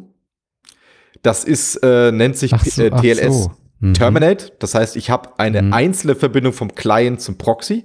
Dann hört die ganze Sache auf. Dann würde der Proxy das Klartextpaket sehen und sagen, haha, okay. wieder hab dich erwischt. Ja? Und es gibt eine zweite HTTPS-Verbindung vom Proxy ja. zum Target. So, das heißt, jetzt muss eine weitere. Verschlüsselung mit innen drin sein, damit der Proxy nicht sieht, worauf ich surfe. Aber der Target kann es verschlüsseln. Und das geht über ähm, äh, über Hybrid Public Key Encryption. Hybrid Public Key Encryption heißt, ähm, und jetzt kommt, wie kommt denn der äh, Public Key vom Target zu mir? Tada, DNSSEC. Das heißt, wir mhm. brauchen auch hier für DNSSEC, damit ich den Public Key ah. von dem Target bekomme, dann verschlüssel ich meine Anfrage in der illegale Inhalte.segfault.fm mit diesem Public Key und schick sie dem Proxy weiter. Aber nicht nur das, sondern was ich dazu noch, weil irgendwie muss der Target mir ja antworten. So was, und das ist jetzt kommt dieses Hybrid Public Key Encryption. In das verschlüsselte Paket stecke ich auch gleich einen symmetrischen Key mit rein. Und das ist für die Antwort. Weil ich habe ja kein, ich habe ja kein Public Key. Ja? Das ah, heißt, ich steck mein, ich, ich, ich generiere mir einen symmetrischen cool. Schlüssel, steck den mit in mein verschlüsseltes Paket drin und check das dem Proxy. Der Proxy, das ist alles ja. schön verschlüsselt, hat aber dann auch nur ein verschlüsseltes Paket und weiß, keine Ahnung, äh, ich weiß auch nicht, was ich damit machen soll. Ich weiß bloß, das soll ich an den Target weiterleiten. Und der baut auch seine HTTPS-Verbindung wieder auf, schickt es dem Target und nur der Target kann jetzt reingucken und kann sagen, aha, kann das entschlüsseln, hat den symmetrischen Schlüssel, schickt mir die IP-Adresse mit, verschlüsselt die Nachricht mit dem symmetrischen Schlüssel und schickt sie wieder an den Proxy zurück. Und der Proxy leitet das wieder an den Client weiter und ähm, damit hat weder der Proxy, also der Proxy weiß, ich will mit dem Target sprechen, aber weiß nicht, was ich auflösen möchte. Und der Target weiß nicht, wer ich bin, aber weiß, was mhm. ich, äh, äh, an welcher Domain ich interessiert bin. Und das funktioniert aber nur unter der Voraussetzung, dass der Proxy und der Target nicht zusammenarbeiten. Wenn die nichts, also das ist die Prämisse, die überhaupt bei Oblivious DNS, äh, also Oblivious ja. Äh, DOH, also DNS over HTTPS, ähm, zugrunde liegt. Die dürfen nicht zusammenarbeiten, weil wenn die das tun, haben die beide Informationen wieder und okay. dann ist das Problem wieder da. Genau. Ja. Und Verstehe. da gibt es cool. noch ein paar andere, äh, genau, also da ist das über das ähm, ähm, DNS, HTTPS Resort Record, da bekommen wir den Public Key von DNSSEC. Genau, und äh, vielleicht ganz kurz, Oblivious heißt quasi vergesslich. Das heißt also, wir haben jetzt eigentlich ähm, den großen Vorteil, mhm. dass jetzt keiner mehr auf der, ähm, dass keiner mehr dazwischen irgendwie sehen kann, an was ich interessiert bin. Und das ist auch eben von Cloudflare maßgeblich mit designt worden. Also die stehen da auch auf jedem Paper mit drauf, die stehen auch gerade im RFC-Draft mit drauf. Genau, und jetzt kommt natürlich noch die interessante, ja, Moment mal. jetzt machen wir da zweimal Krypto und wir haben noch mal einen zweiten Ding. Jetzt müssen wir über Performance ja. sprechen. Und das kostet natürlich einen gewissen zusätzlichen Overhead. Die haben das jetzt in ihrem Paper ein bisschen evaluiert, haben bei 10.000 Domains mit verschiedenen Public Keys getestet und kommen auf zusätzlichen eine Millisekunde plus die zusätzliche Roundtrip-Time.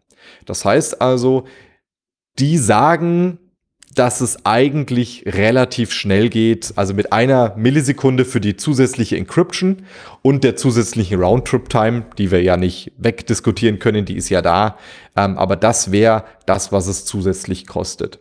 Und ich habe heute mir mal den Rust-Client mal ähm, installiert. Ähm, die Abhängigkeiten haben mich ein bisschen schockiert. Also wenn man den Client installiert, sind es irgendwie über 250 Abhängigkeiten, die erstmal nachinstalliert werden. Ähm, sah erstmal aus wie so ein Node.js-Projekt. Okay. Ähm, ja, genau. Äh, Left und, Pad. Ja. Aber ich muss sagen, der Client, ähm, damit kann man, da kann man auch schon, den kann man auch schon nutzen.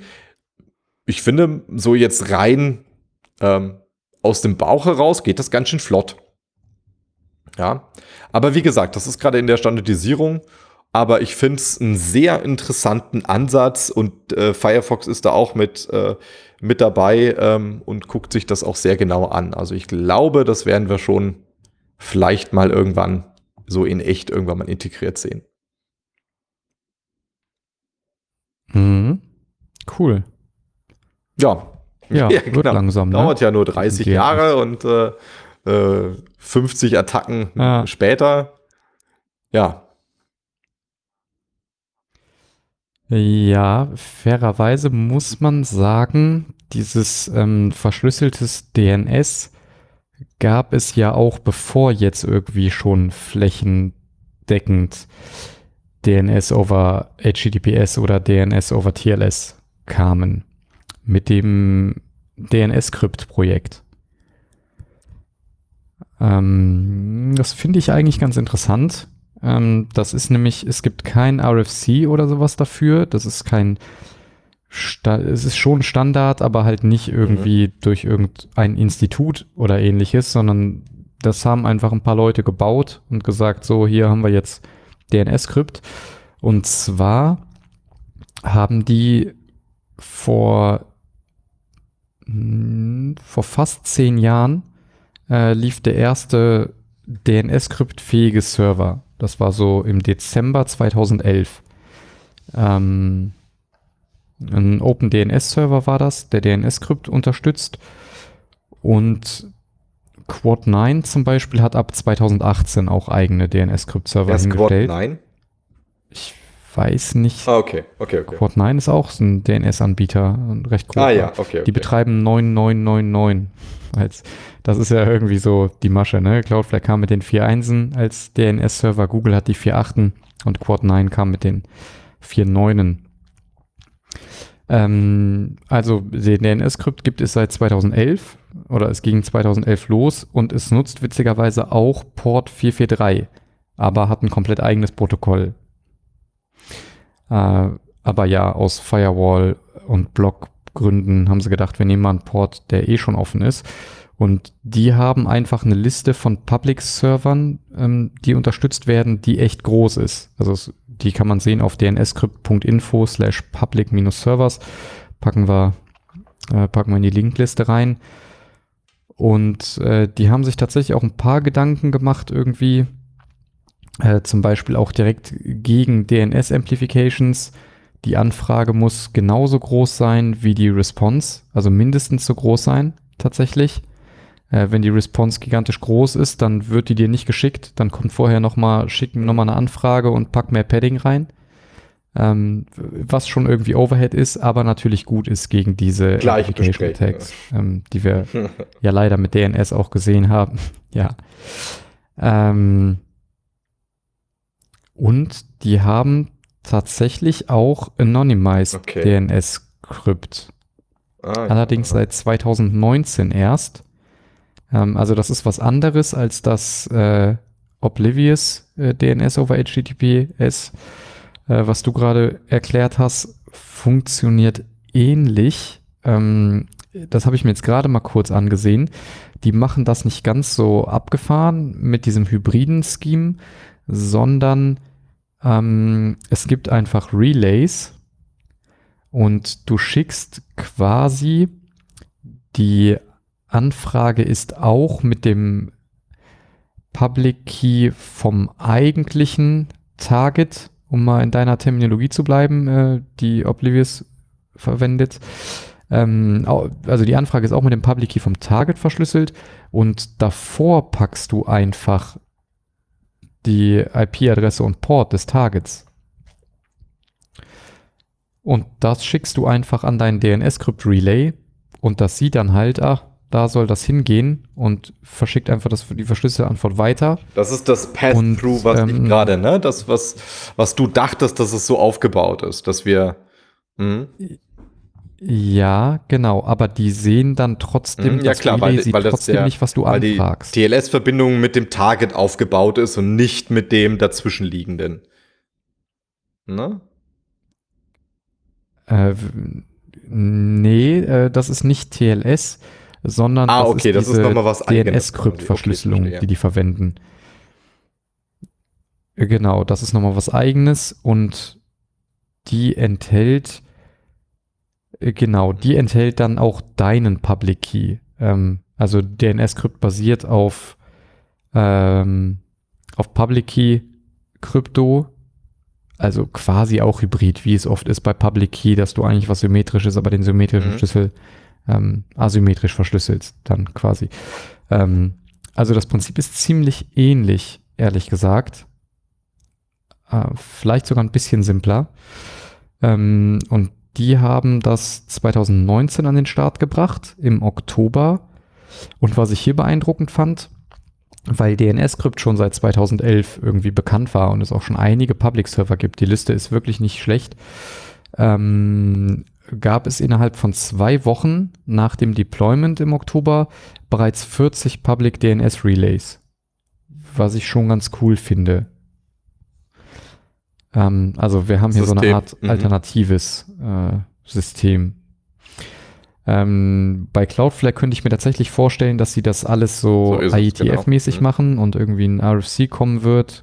Ja, und DNS-Skript war schon mhm. immer mehr so der Engineering-Weg. So, wir bauen da einfach was, wir machen das public, wir haben viele Leute, die das cool finden und wollen und hosten und ähm, ja, was ich ganz witzig fand bei äh, äh, Crypt-DNS, äh, DNS-Crypt, ähm, als dann mhm. DNS über HTTPS oder TLS kam, haben die das mhm. quasi einfach mit aufgenommen irgendwie. Also deren Implementierung mhm. unterstützen das jetzt einfach mit und in ihrer Liste von Public Servern stehen jetzt auch super viele ähm, DNS äh, over HTTPS oder DNS äh, over TLS Public Server mit drin.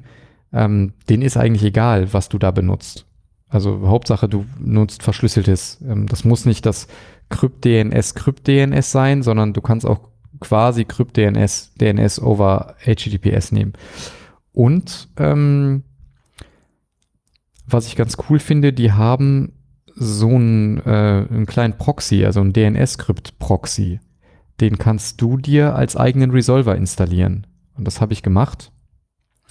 Ähm, der ersetzt quasi systemd resolved okay. bei mir. Ähm, also irgendwie je nach Distribution findest du das in deinen äh, mhm. User Repositories. Kannst dir einfach den DNS-Skript-Proxy installieren äh, systemd resolved disablen und in deine etcresolve.com packst du dir einfach den 127001 rein. Und es hat eine eigene super umfangreiche Konfiguration. Ähm, da kannst du zum Beispiel festlegen, ähm, ich möchte in jedem Fall DNS-Hack benutzen. Ich möchte nur ähm, DNS-Crypt-Server verwenden, die äh, das No-Log-Attribut gesetzt haben, also eine Art Selbstverpflichtung, keine Logs zu führen. Die hilft dir im Zweifel nicht viel, aber je nachdem, wer den Server betreibt, magst du da mehr oder weniger Vertrauen reinhaben, was Mulvat ja zum Beispiel auch sagt über ihren VPN-Service. Ähm, oder du kannst sagen, ich möchte das No-Filter-Attribut muss gesetzt sein. Also in dieser Public-Liste gibt es ein paar Attribute, die die Server, die da gepflegt werden, ähm, setzen oder auch eben nicht. Ja, und ich muss sagen, das funktioniert ziemlich gut. Mhm. Also ich bin recht zufrieden damit. Alle meine Anfragen sind verschlüsselt. Der Vorteil ist hier natürlich, ähm, du hast jetzt vielleicht irgendwie deinen DNS-Server im Firefox gesetzt und das ist natürlich auch cool da. Das stimmt. Aber wenn natürlich. du den hm. über den DNS-Krypt-Proxy setzt, dann geht der halt systemweit, ne? Und äh, ja, cooles Projekt, cool, dass es sowas gibt irgendwie. Und im Moment fahre ich noch ähm, ganz gut. Also ich, ich weiß, dass ähm, ein ähm, Artikel hat mal Nick Sullivan, glaube ich, heißt der von Cloudware angefragt, warum sie denn jetzt hier nicht TLS mhm. oder HTTPS Path-Through benutzt haben. Also warum mussten sie denn jetzt zwei äh, HTTPS-Verbindungen aufbauen? Und der Grund war irgendwie, ähm, ja, Skalierung. Also ähm, das kann ich jetzt, ich würde mal, ich, ich würde mal sagen, die kennen sich aus mit Skalierung, würde das denen glauben, dass die da gute Gründe dafür haben. Also das war, wollte ich jetzt gerade bloß mal anmerken, warum sie das nicht so ähnlich wie bei DNS-Script gemacht haben. Aber du hast natürlich recht. Ähm, das ist natürlich jetzt, wenn ich jetzt in der Kommandozeile oder mit einem anderen Protokoll ähm, mit DNS äh, aufrufe, dann geht das natürlich erstmal nicht. Ne? Was im, hat, im Firefox drin steht, steht im Firefox drin und nirgendwo anders drin. Ja. Genau, ja. Okay. Wollen wir noch auf das kleine äh, letzte, auf das wir jetzt äh, schon fünfmal verwiesen haben, aber immer gesagt haben, es kommt bald, nochmal äh, drauf eingehen? Ja, nee, lass das mal sein lassen. Ist Machen wir nicht? Spät. Machen wir einfach nicht, oder? Ich könnte es ganz kurz erklären. Machen wir einfach nicht. Hm. Ja, ja. Ich weiß, du hast auch schon so ja. gefragt, aber ich dachte, wenn er fragt, dann steht mir ja eine Antwort meiner Walze. Nee, machen wir natürlich noch. Wir haben es angeteasert und es steht auch noch auf dem Plan. Genau, wir hatten ja schon darüber gesprochen, dass es jetzt diese Amplification Attacks oder Ref äh, Reflection Attacks gibt. Und wir hatten eigentlich auch schon gesagt, das grundlegende Problem mhm. hierbei sind, ist ähm, IP Source äh, Spoofing. Das heißt, ich kann einfach ähm, ein Paket. Ich kann einfach das, was ich vorhin als Beispiel genannt, ich kann einfach auf mein Paket, was ich dir versende, kann ich als Absender einfach jemand anderes draufschreiben. Und wenn du jetzt dann eine Antwort schickst, dann schickst du die Antwort eben nicht an mich, sondern an jemand anderen. Und das ist bei TCP erstmal kein Problem. Da haben wir den Drei-Wege-Handshake, der schützt uns ein kleines bisschen, auch wenn es nicht direkt als Security-Feature gebaut wurde, aber es ist in dem Fall einfach jetzt ein Security-Feature. So, und das Problem dabei ist, dass es sehr, sehr viele Protokolle gibt, ja. wie zum Beispiel NTP, äh, äh, DNS, die auf UDP aufbauen. Das heißt also, wenn ich jetzt eine DNS-Anfrage stelle hm, und ähm, ich frage jetzt nach segfault.fm an und trage aber nicht meine eigene ähm, Absender-IP-Adresse ein, sondern die meines Angriffsziels, wie zum Beispiel jetzt ähm, ja, google.com oder ähnliches, dann wird die Antwort eben dorthin geschickt. Das klingt jetzt erstmal nicht so besonders problematisch. Das, Pro das Problem dabei existiert aber genau dann, wenn meine Anfrage sehr, sehr klein ist und DNS-Anfragen sind sehr klein. Ich will wissen, was ist der A-Record? Das ist ein sehr kleines Protokoll und unter Umständen ist die Antwort relativ groß. Und das heißt jetzt hier Amplification, daher kommt der Verstärkungsfaktor eigentlich mit rein.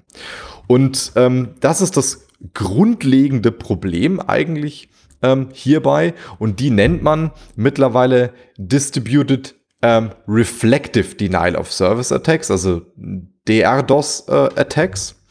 Und die hat man 2013, hat man plötzlich, sind die so ein bisschen aufgekommen, als man ähm, Spamhaus hat plötzlich einen der, ähm, einen, einen damals noch als DDoS, also Distributed Denial of Service Attack, äh, Attack mit über 300 Gigabit pro Sekunde mhm. erkannt. Und das war damals ein absoluter Rekord. Also sowas gab es noch nicht. Ähm, und nur ein Jahr später wurde okay. ein weiterer Rekord gebrochen. Dabei war Cloudflare auch wieder mit dabei. Also ähm, ähm, die haben einen neuen Angriff mit 400 Gigabit pro Sekunde ähm, äh, messen können.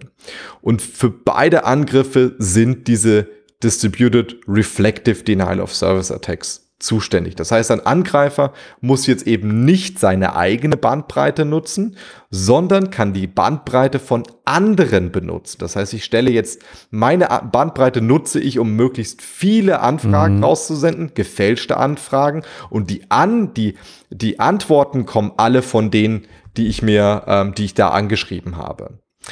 Und das hat ja. ähm, genau auf dein Ganz Target, genau. dessen IP du eben spoofst. Ne? Also du kannst die Leitung eines anderen genau. kopieren. Und mit einem ähm, großen Christian Hebel. Rosso hat da mittlerweile hat dort einen, also hat dort ein, eine Formel eingeführt, die Amplification Factor, äh, also Bandwidth Amplification Factor. Also du setzt quasi rein, was der Angreifer für eine Bandbreite hat und was quasi die resultierende ähm, Faktor ist, der dann dabei rauskommt. Also ich sag jetzt mal, ähm, du hast jetzt, der Angreifer hat ein Gigabit ähm, Bandbreite und ähm, wenn ich jetzt einen Verstärkungsfaktor von 5 habe, ähm, äh, oder beziehungsweise wenn, wenn das die, die Antworten fünfmal größer sind, würden sie dann 5 Gigabit pro Sekunde erzeugen. Na?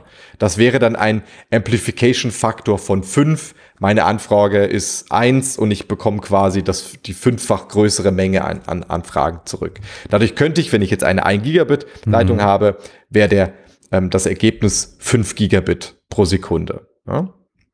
Und die Vorteile sind eben dadurch da, der Angreifer ähm, kann seine eigene Identität schützen na, durch ähm, IP-Spoofing. Also das heißt, mein Ziel bekommt überhaupt nicht mit, wer da zuständig ist. Ich kann das Ganze von einem einzelnen Rechner aus initiieren und die Angriffsform ist verteilt, also distributed. Und ich habe eben diesen Verstärkungsfaktor, der dazu führt, dass eben sehr, sehr viele Pakete auf der anderen Seite ankommen und deutlich größere Pakete. Und für beide, für den 300 und 400 Gigabit Angriff war damals NTP und DNS verantwortlich. Und DNS, weil UDP mhm. ähm, Ne, wir benutzen, ähm, ist, ist alles nicht signiert, ist alles, ähm, ja, kann einfach. Und ich, da gibt es eben auch eine Anfrage, über die wir jetzt auch noch nicht gesprochen haben. Das ist diese Any-Anfrage. Und Any heißt, schick mir bitte alle möglichen Informationen zu dieser Domain zu. Das heißt, alle Resource Records, die da sind, alles in einem schönen Paket und schick mir das Ganze zu. Die Anfrage sehr klein, die ähm, mhm. ähm, der Amplification, also der ist dann sehr groß. Das heißt, unter Umständen sind hier Amplification Fact äh, ist ein Amplica Amplifica schon zu spät. Ein Amplification Factor von fast 100 jo. möglich. Genau. Das heißt also, ein wow. Gigabit ist meine Leitung, 100 Gigabit pro Sekunde ah. könnte der Angriff dann sein. So, und jetzt kommt natürlich die Frage, ja, mhm. was ist denn mit DNSSEC? Naja, da sind ja jetzt noch mehr, da sind jetzt noch schöne Krypto-Keys mit dabei. Das heißt also, äh, das Paket, was ich zurückbekomme, ist sogar deutlich größer als vor DNSSEC. Ja. Ja, ah. und damit kann ich eben, das ist jetzt ein Problem von DNS äh, oder von, ja, von DNS nicht unbedingt, ähm, sondern eher von dadurch, dass wir UDP benutzen und das ist kein, äh, dass wir die Absenderadresse fälschen können ähm, aber damit kann ich eben jedes beliebige Ziel im Internet angreifen. Genau. Ähm, mhm. Eine richtige Verteidigung gibt es dort nicht so wirklich. Es gibt also eins ähm, ähm, von diesen IETF gibt es nicht nur Standard, sondern es gibt auch sowas wie Best Common Practice, BC, BCPs.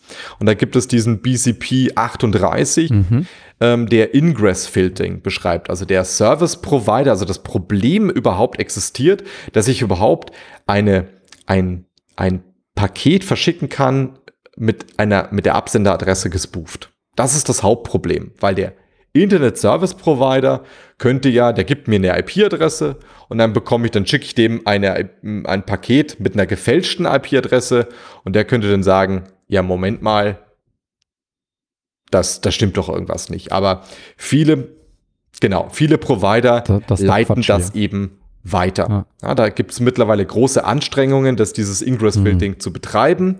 Ähm, ist aber dann teilweise doch ja. aufgrund der Struktur vielleicht doch nicht ganz so einfach. Aber das ist, sage ich mal, das grundlegende Problem.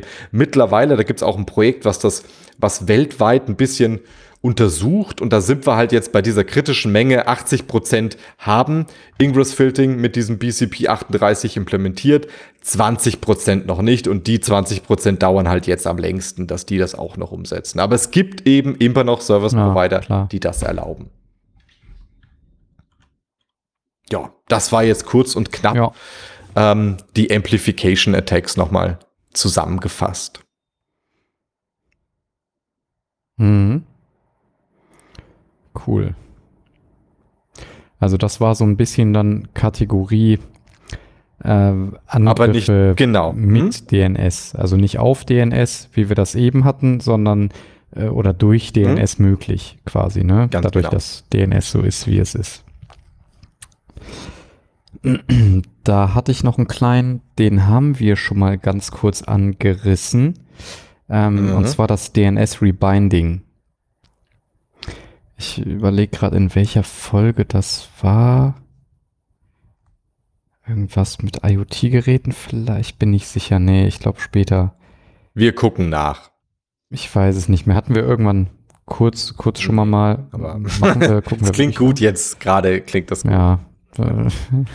ja, hast, hast schon recht, aber wahrscheinlich machen wir es doch nicht. Ähm, also ja, DNS Rebinding. Ganz äh, in Kürze. Ähm, und zwar die Idee ist, auf Ressourcen des lokalen Netzwerks zuzugreifen. Ähm, es gibt ja beispielsweise irgendwie irgendwelche Smart TVs oder irgendwelche IoT-Devices, die man irgendwie so in seinem Heimnetzwerk rumfliegen hat, die unfassbar schlecht gesichert sind. Und äh, der einzige Vorteil ist, dass die halt nicht draußen public im Internet hängen. Ähm, dann kam aber DNS Rebinding. Ich glaube, die Idee ist auch schon sehr alt. Ich weiß aber nicht wirklich von wann. Ähm, Wir gucken aber nach. ich erkläre nur mal kurz so die, die Grundidee. ja, ja. Äh, die, die Grundidee ist die folgende. Ähm, man besucht irgendeine Homepage und die lädt Ressourcen nach, ähm, dann würde Browser verbieten, dass diese Homepage oder das JavaScript in der Homepage einfach so ähm, Requests an 192.168.01 macht oder so. Ähm, da haben wir immer der Same Origin Policy äh, macht Security Folge Die ist ne? hm? Stimmt, ja. Ähm, die ist allerdings domainbezogen, die Same Origin Policy.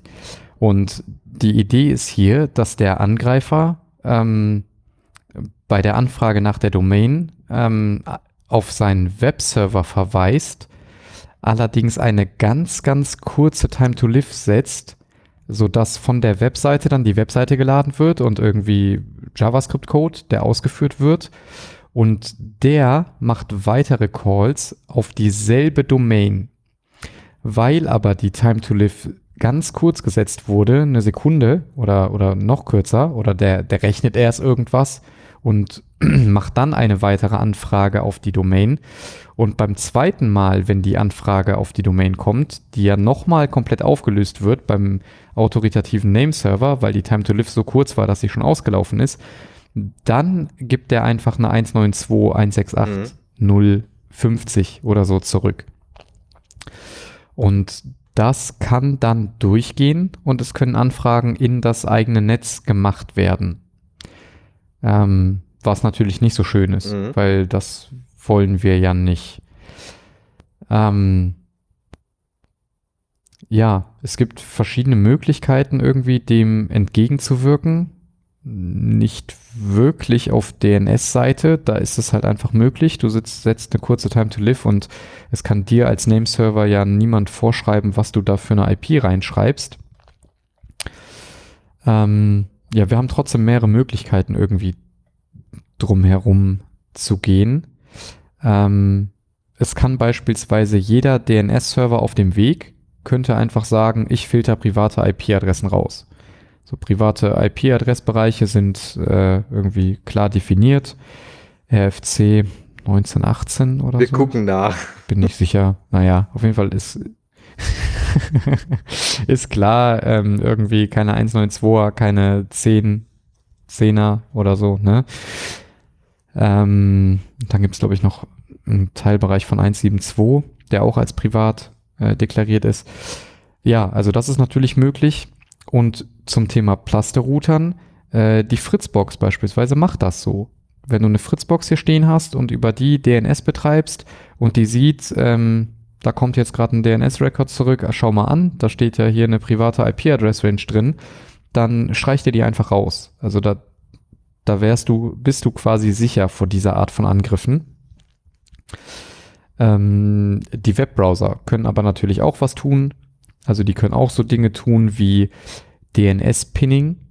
Also dass die einfach sagen, die Time to Live ist zwar enorm kurz eingestellt, aber für die Zeit, für diesen einen Seitenabruf und deine Interaktion mit der Seite, die jetzt gerade stattfindet, bleibe ich einfach bei der IP, die ich erhalten habe, als ich die Seite eben aufgerufen habe.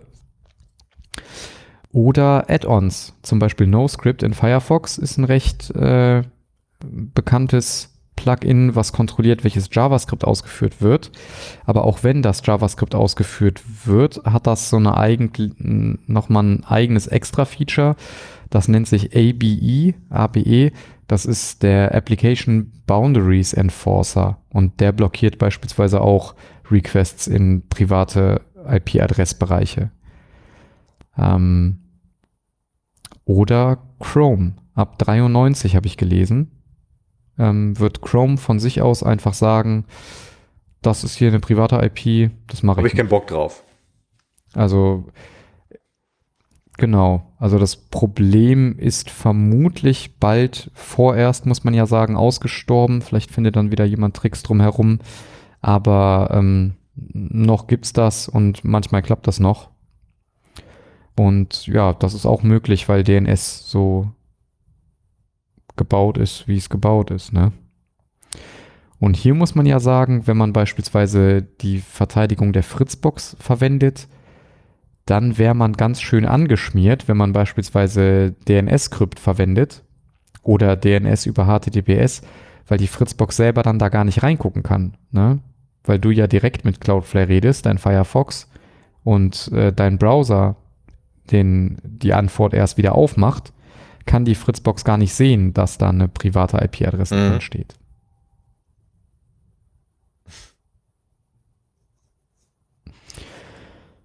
Ja, so viel zum DNS-Rebinding. Und ich habe noch einen weiteren Punkt hier stehen. Äh, der ist eigentlich so ein bisschen zwischen den beiden Oberkategorien einzusortieren. Ähm, also wir hatten ja ein bisschen klassifiziert Angriffe auf DNS mhm. und Angriffe durch DNS. Das ist so ein bisschen so eine Mischung aus beidem. Ähm, das ist nämlich vor kurzem an mir vorbeigeflogen. Das war die Diplomarbeit, glaube ich. Ähm, oder nee, Abschlussarbeit, äh, Bachelor oder Master muss es ja sein, wenn das jetzt vor kurzem erst war. Muss er hier irgendwo stehen.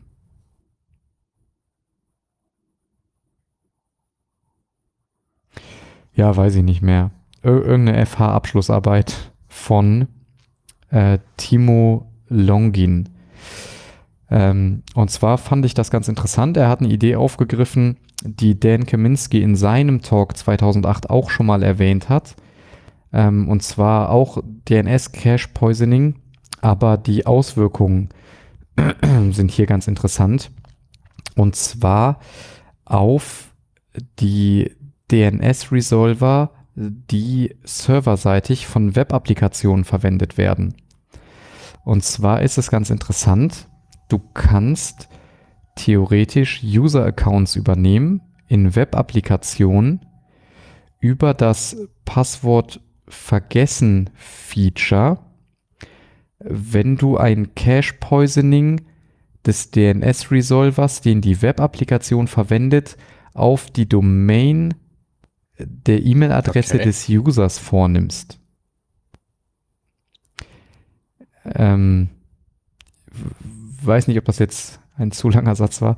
Äh, also die Idee ist, du ist ja der Klassiker, du hast irgendwo einen Account registriert, du hast dein Passwort vergessen und du drückst dann irgendwie, ich habe mein Passwort vergessen, gibst deine E-Mail-Adresse ein und die schicken dir eine E-Mail mit so einem Link, mit so einem Token drin und das ermöglicht es dir, ein neues Passwort zu setzen. Und die müssen ja auch irgendwie, also die Web-Applikation muss ja auch irgendwie den E-Mail-Domain-Namen auflösen, verwendet also dafür einen DNS-Resolver. Und wenn du an diesem DNS-Resolver Cache Poisoning vornehmen kannst, dann kannst du den ja dazu bringen, dir die Hm, E-Mail ah, zu ja, schicken verstehe, okay. für die Domain des Users. Weil die Web-Applikation dann denkt, äh, die Adresse von deinem Mail-Server ist die äh, IP-Adresse von der Domain, von der E-Mail-Adresse des Users und dann kriegst du den Link, um das Passwort zurückzusetzen. Und das war ganz interessant und er hat sich dann einfach mal so diese, diese drei Mechanismen angeguckt. Ähm, äh, also Kaminsky Attack, also quasi ähm, das Kriterium war hier, ob der Source Port randomisiert ist, hatten wir ja eben. Äh, die IP Fragmentation Attack und ich glaube, er hatte noch ein drittes Feature. Nee, das waren eigentlich schon die beiden großen. Und er hat sich das für 146 bekannte Okay. Web-Applikationen angesehen, irgendwie aus den Alexa 1000. Und er hat tatsächlich von den 146, ähm, also er hat einfach einen äh, DNS-Proxy aufgesetzt und viele Anfragen ähm, von der Web-Applikation machen lassen. Also er hat einfach einen Haufen User registriert ähm, und selber die Nameserver betrieben, um zu sehen, wie die Anfragen aussehen, die von der Web-App dann kommen, äh, um dann zum Beispiel einfach zu schauen, wie der Sourceport aussieht. Und er hat tatsächlich von den 146 noch zwei Web-Applikationen gefunden, die einen nicht randomisierten oder nicht hinreichend randomisierten Sourceport haben.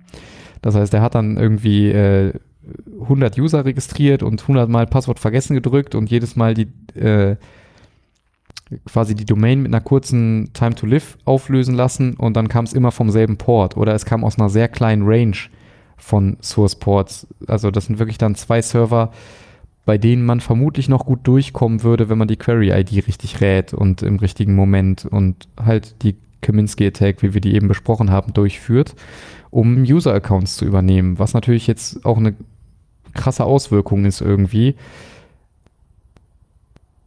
Ja, und du als User nichts dagegen tun kannst irgendwie, ne? Wir könnten jetzt sagen, wir machen nur DNS-Sec oder wir nutzen DNS-Server, von denen wir wissen, dass Mhm. die sicher sind.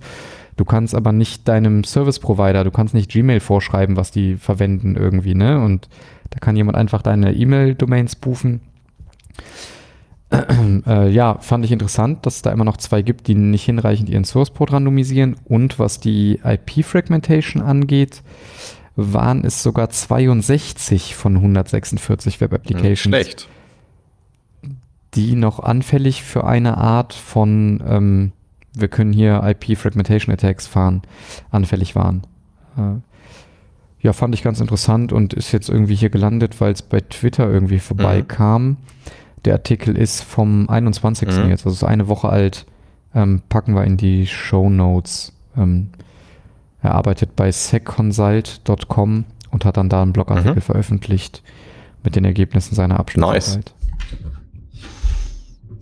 Ähm, also wie gesagt, die Idee hatte Dan Mhm. Kaminsky schon geäußert in seinem Talk, wo, wo er viele Probleme aufzeigt, die dadurch entstehen können, weil DNS eben so Ja. omnipräsent ist und alles irgendwie darauf beruht und basiert.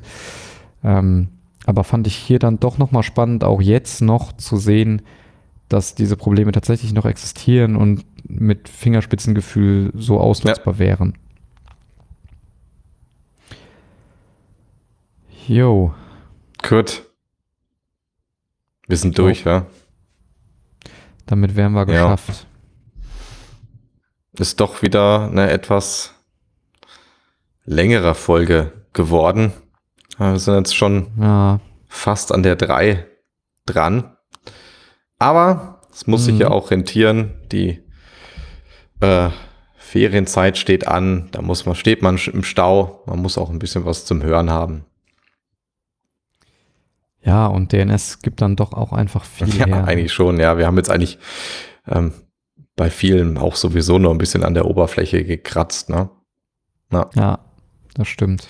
Ja, ist ein spannendes Thema. DNS ist super wichtig. Das ist quasi so ein bisschen das Rückgrat des Internets und das muss schon echt sicher sein. Das, ansonsten funktioniert der Rest nicht, wie du gerade eben, ne? Also wenn DNS kaputt ist, ist halt auch mhm. das da drüber liegende kaputt. Ja. Ja. Ja, so sieht's aus. Also es ist einfach alt und es muss viel drumherum gebaut werden und wir sollten alle viel mehr DNS-Hack benutzen. Ne? So ist es. Okay. Dann würde ich sagen, Hammers. Mhm. Dann äh, bedanken wir uns natürlich wieder fürs Zuhören. Also du oder sie, wie auch immer ihr da angesprochen wollt. Und äh, freuen uns natürlich fürs Hören und wir hören uns das nächste Mal wieder. Bis Jawohl. dann. Tschüss. Bis dann. Tschüss.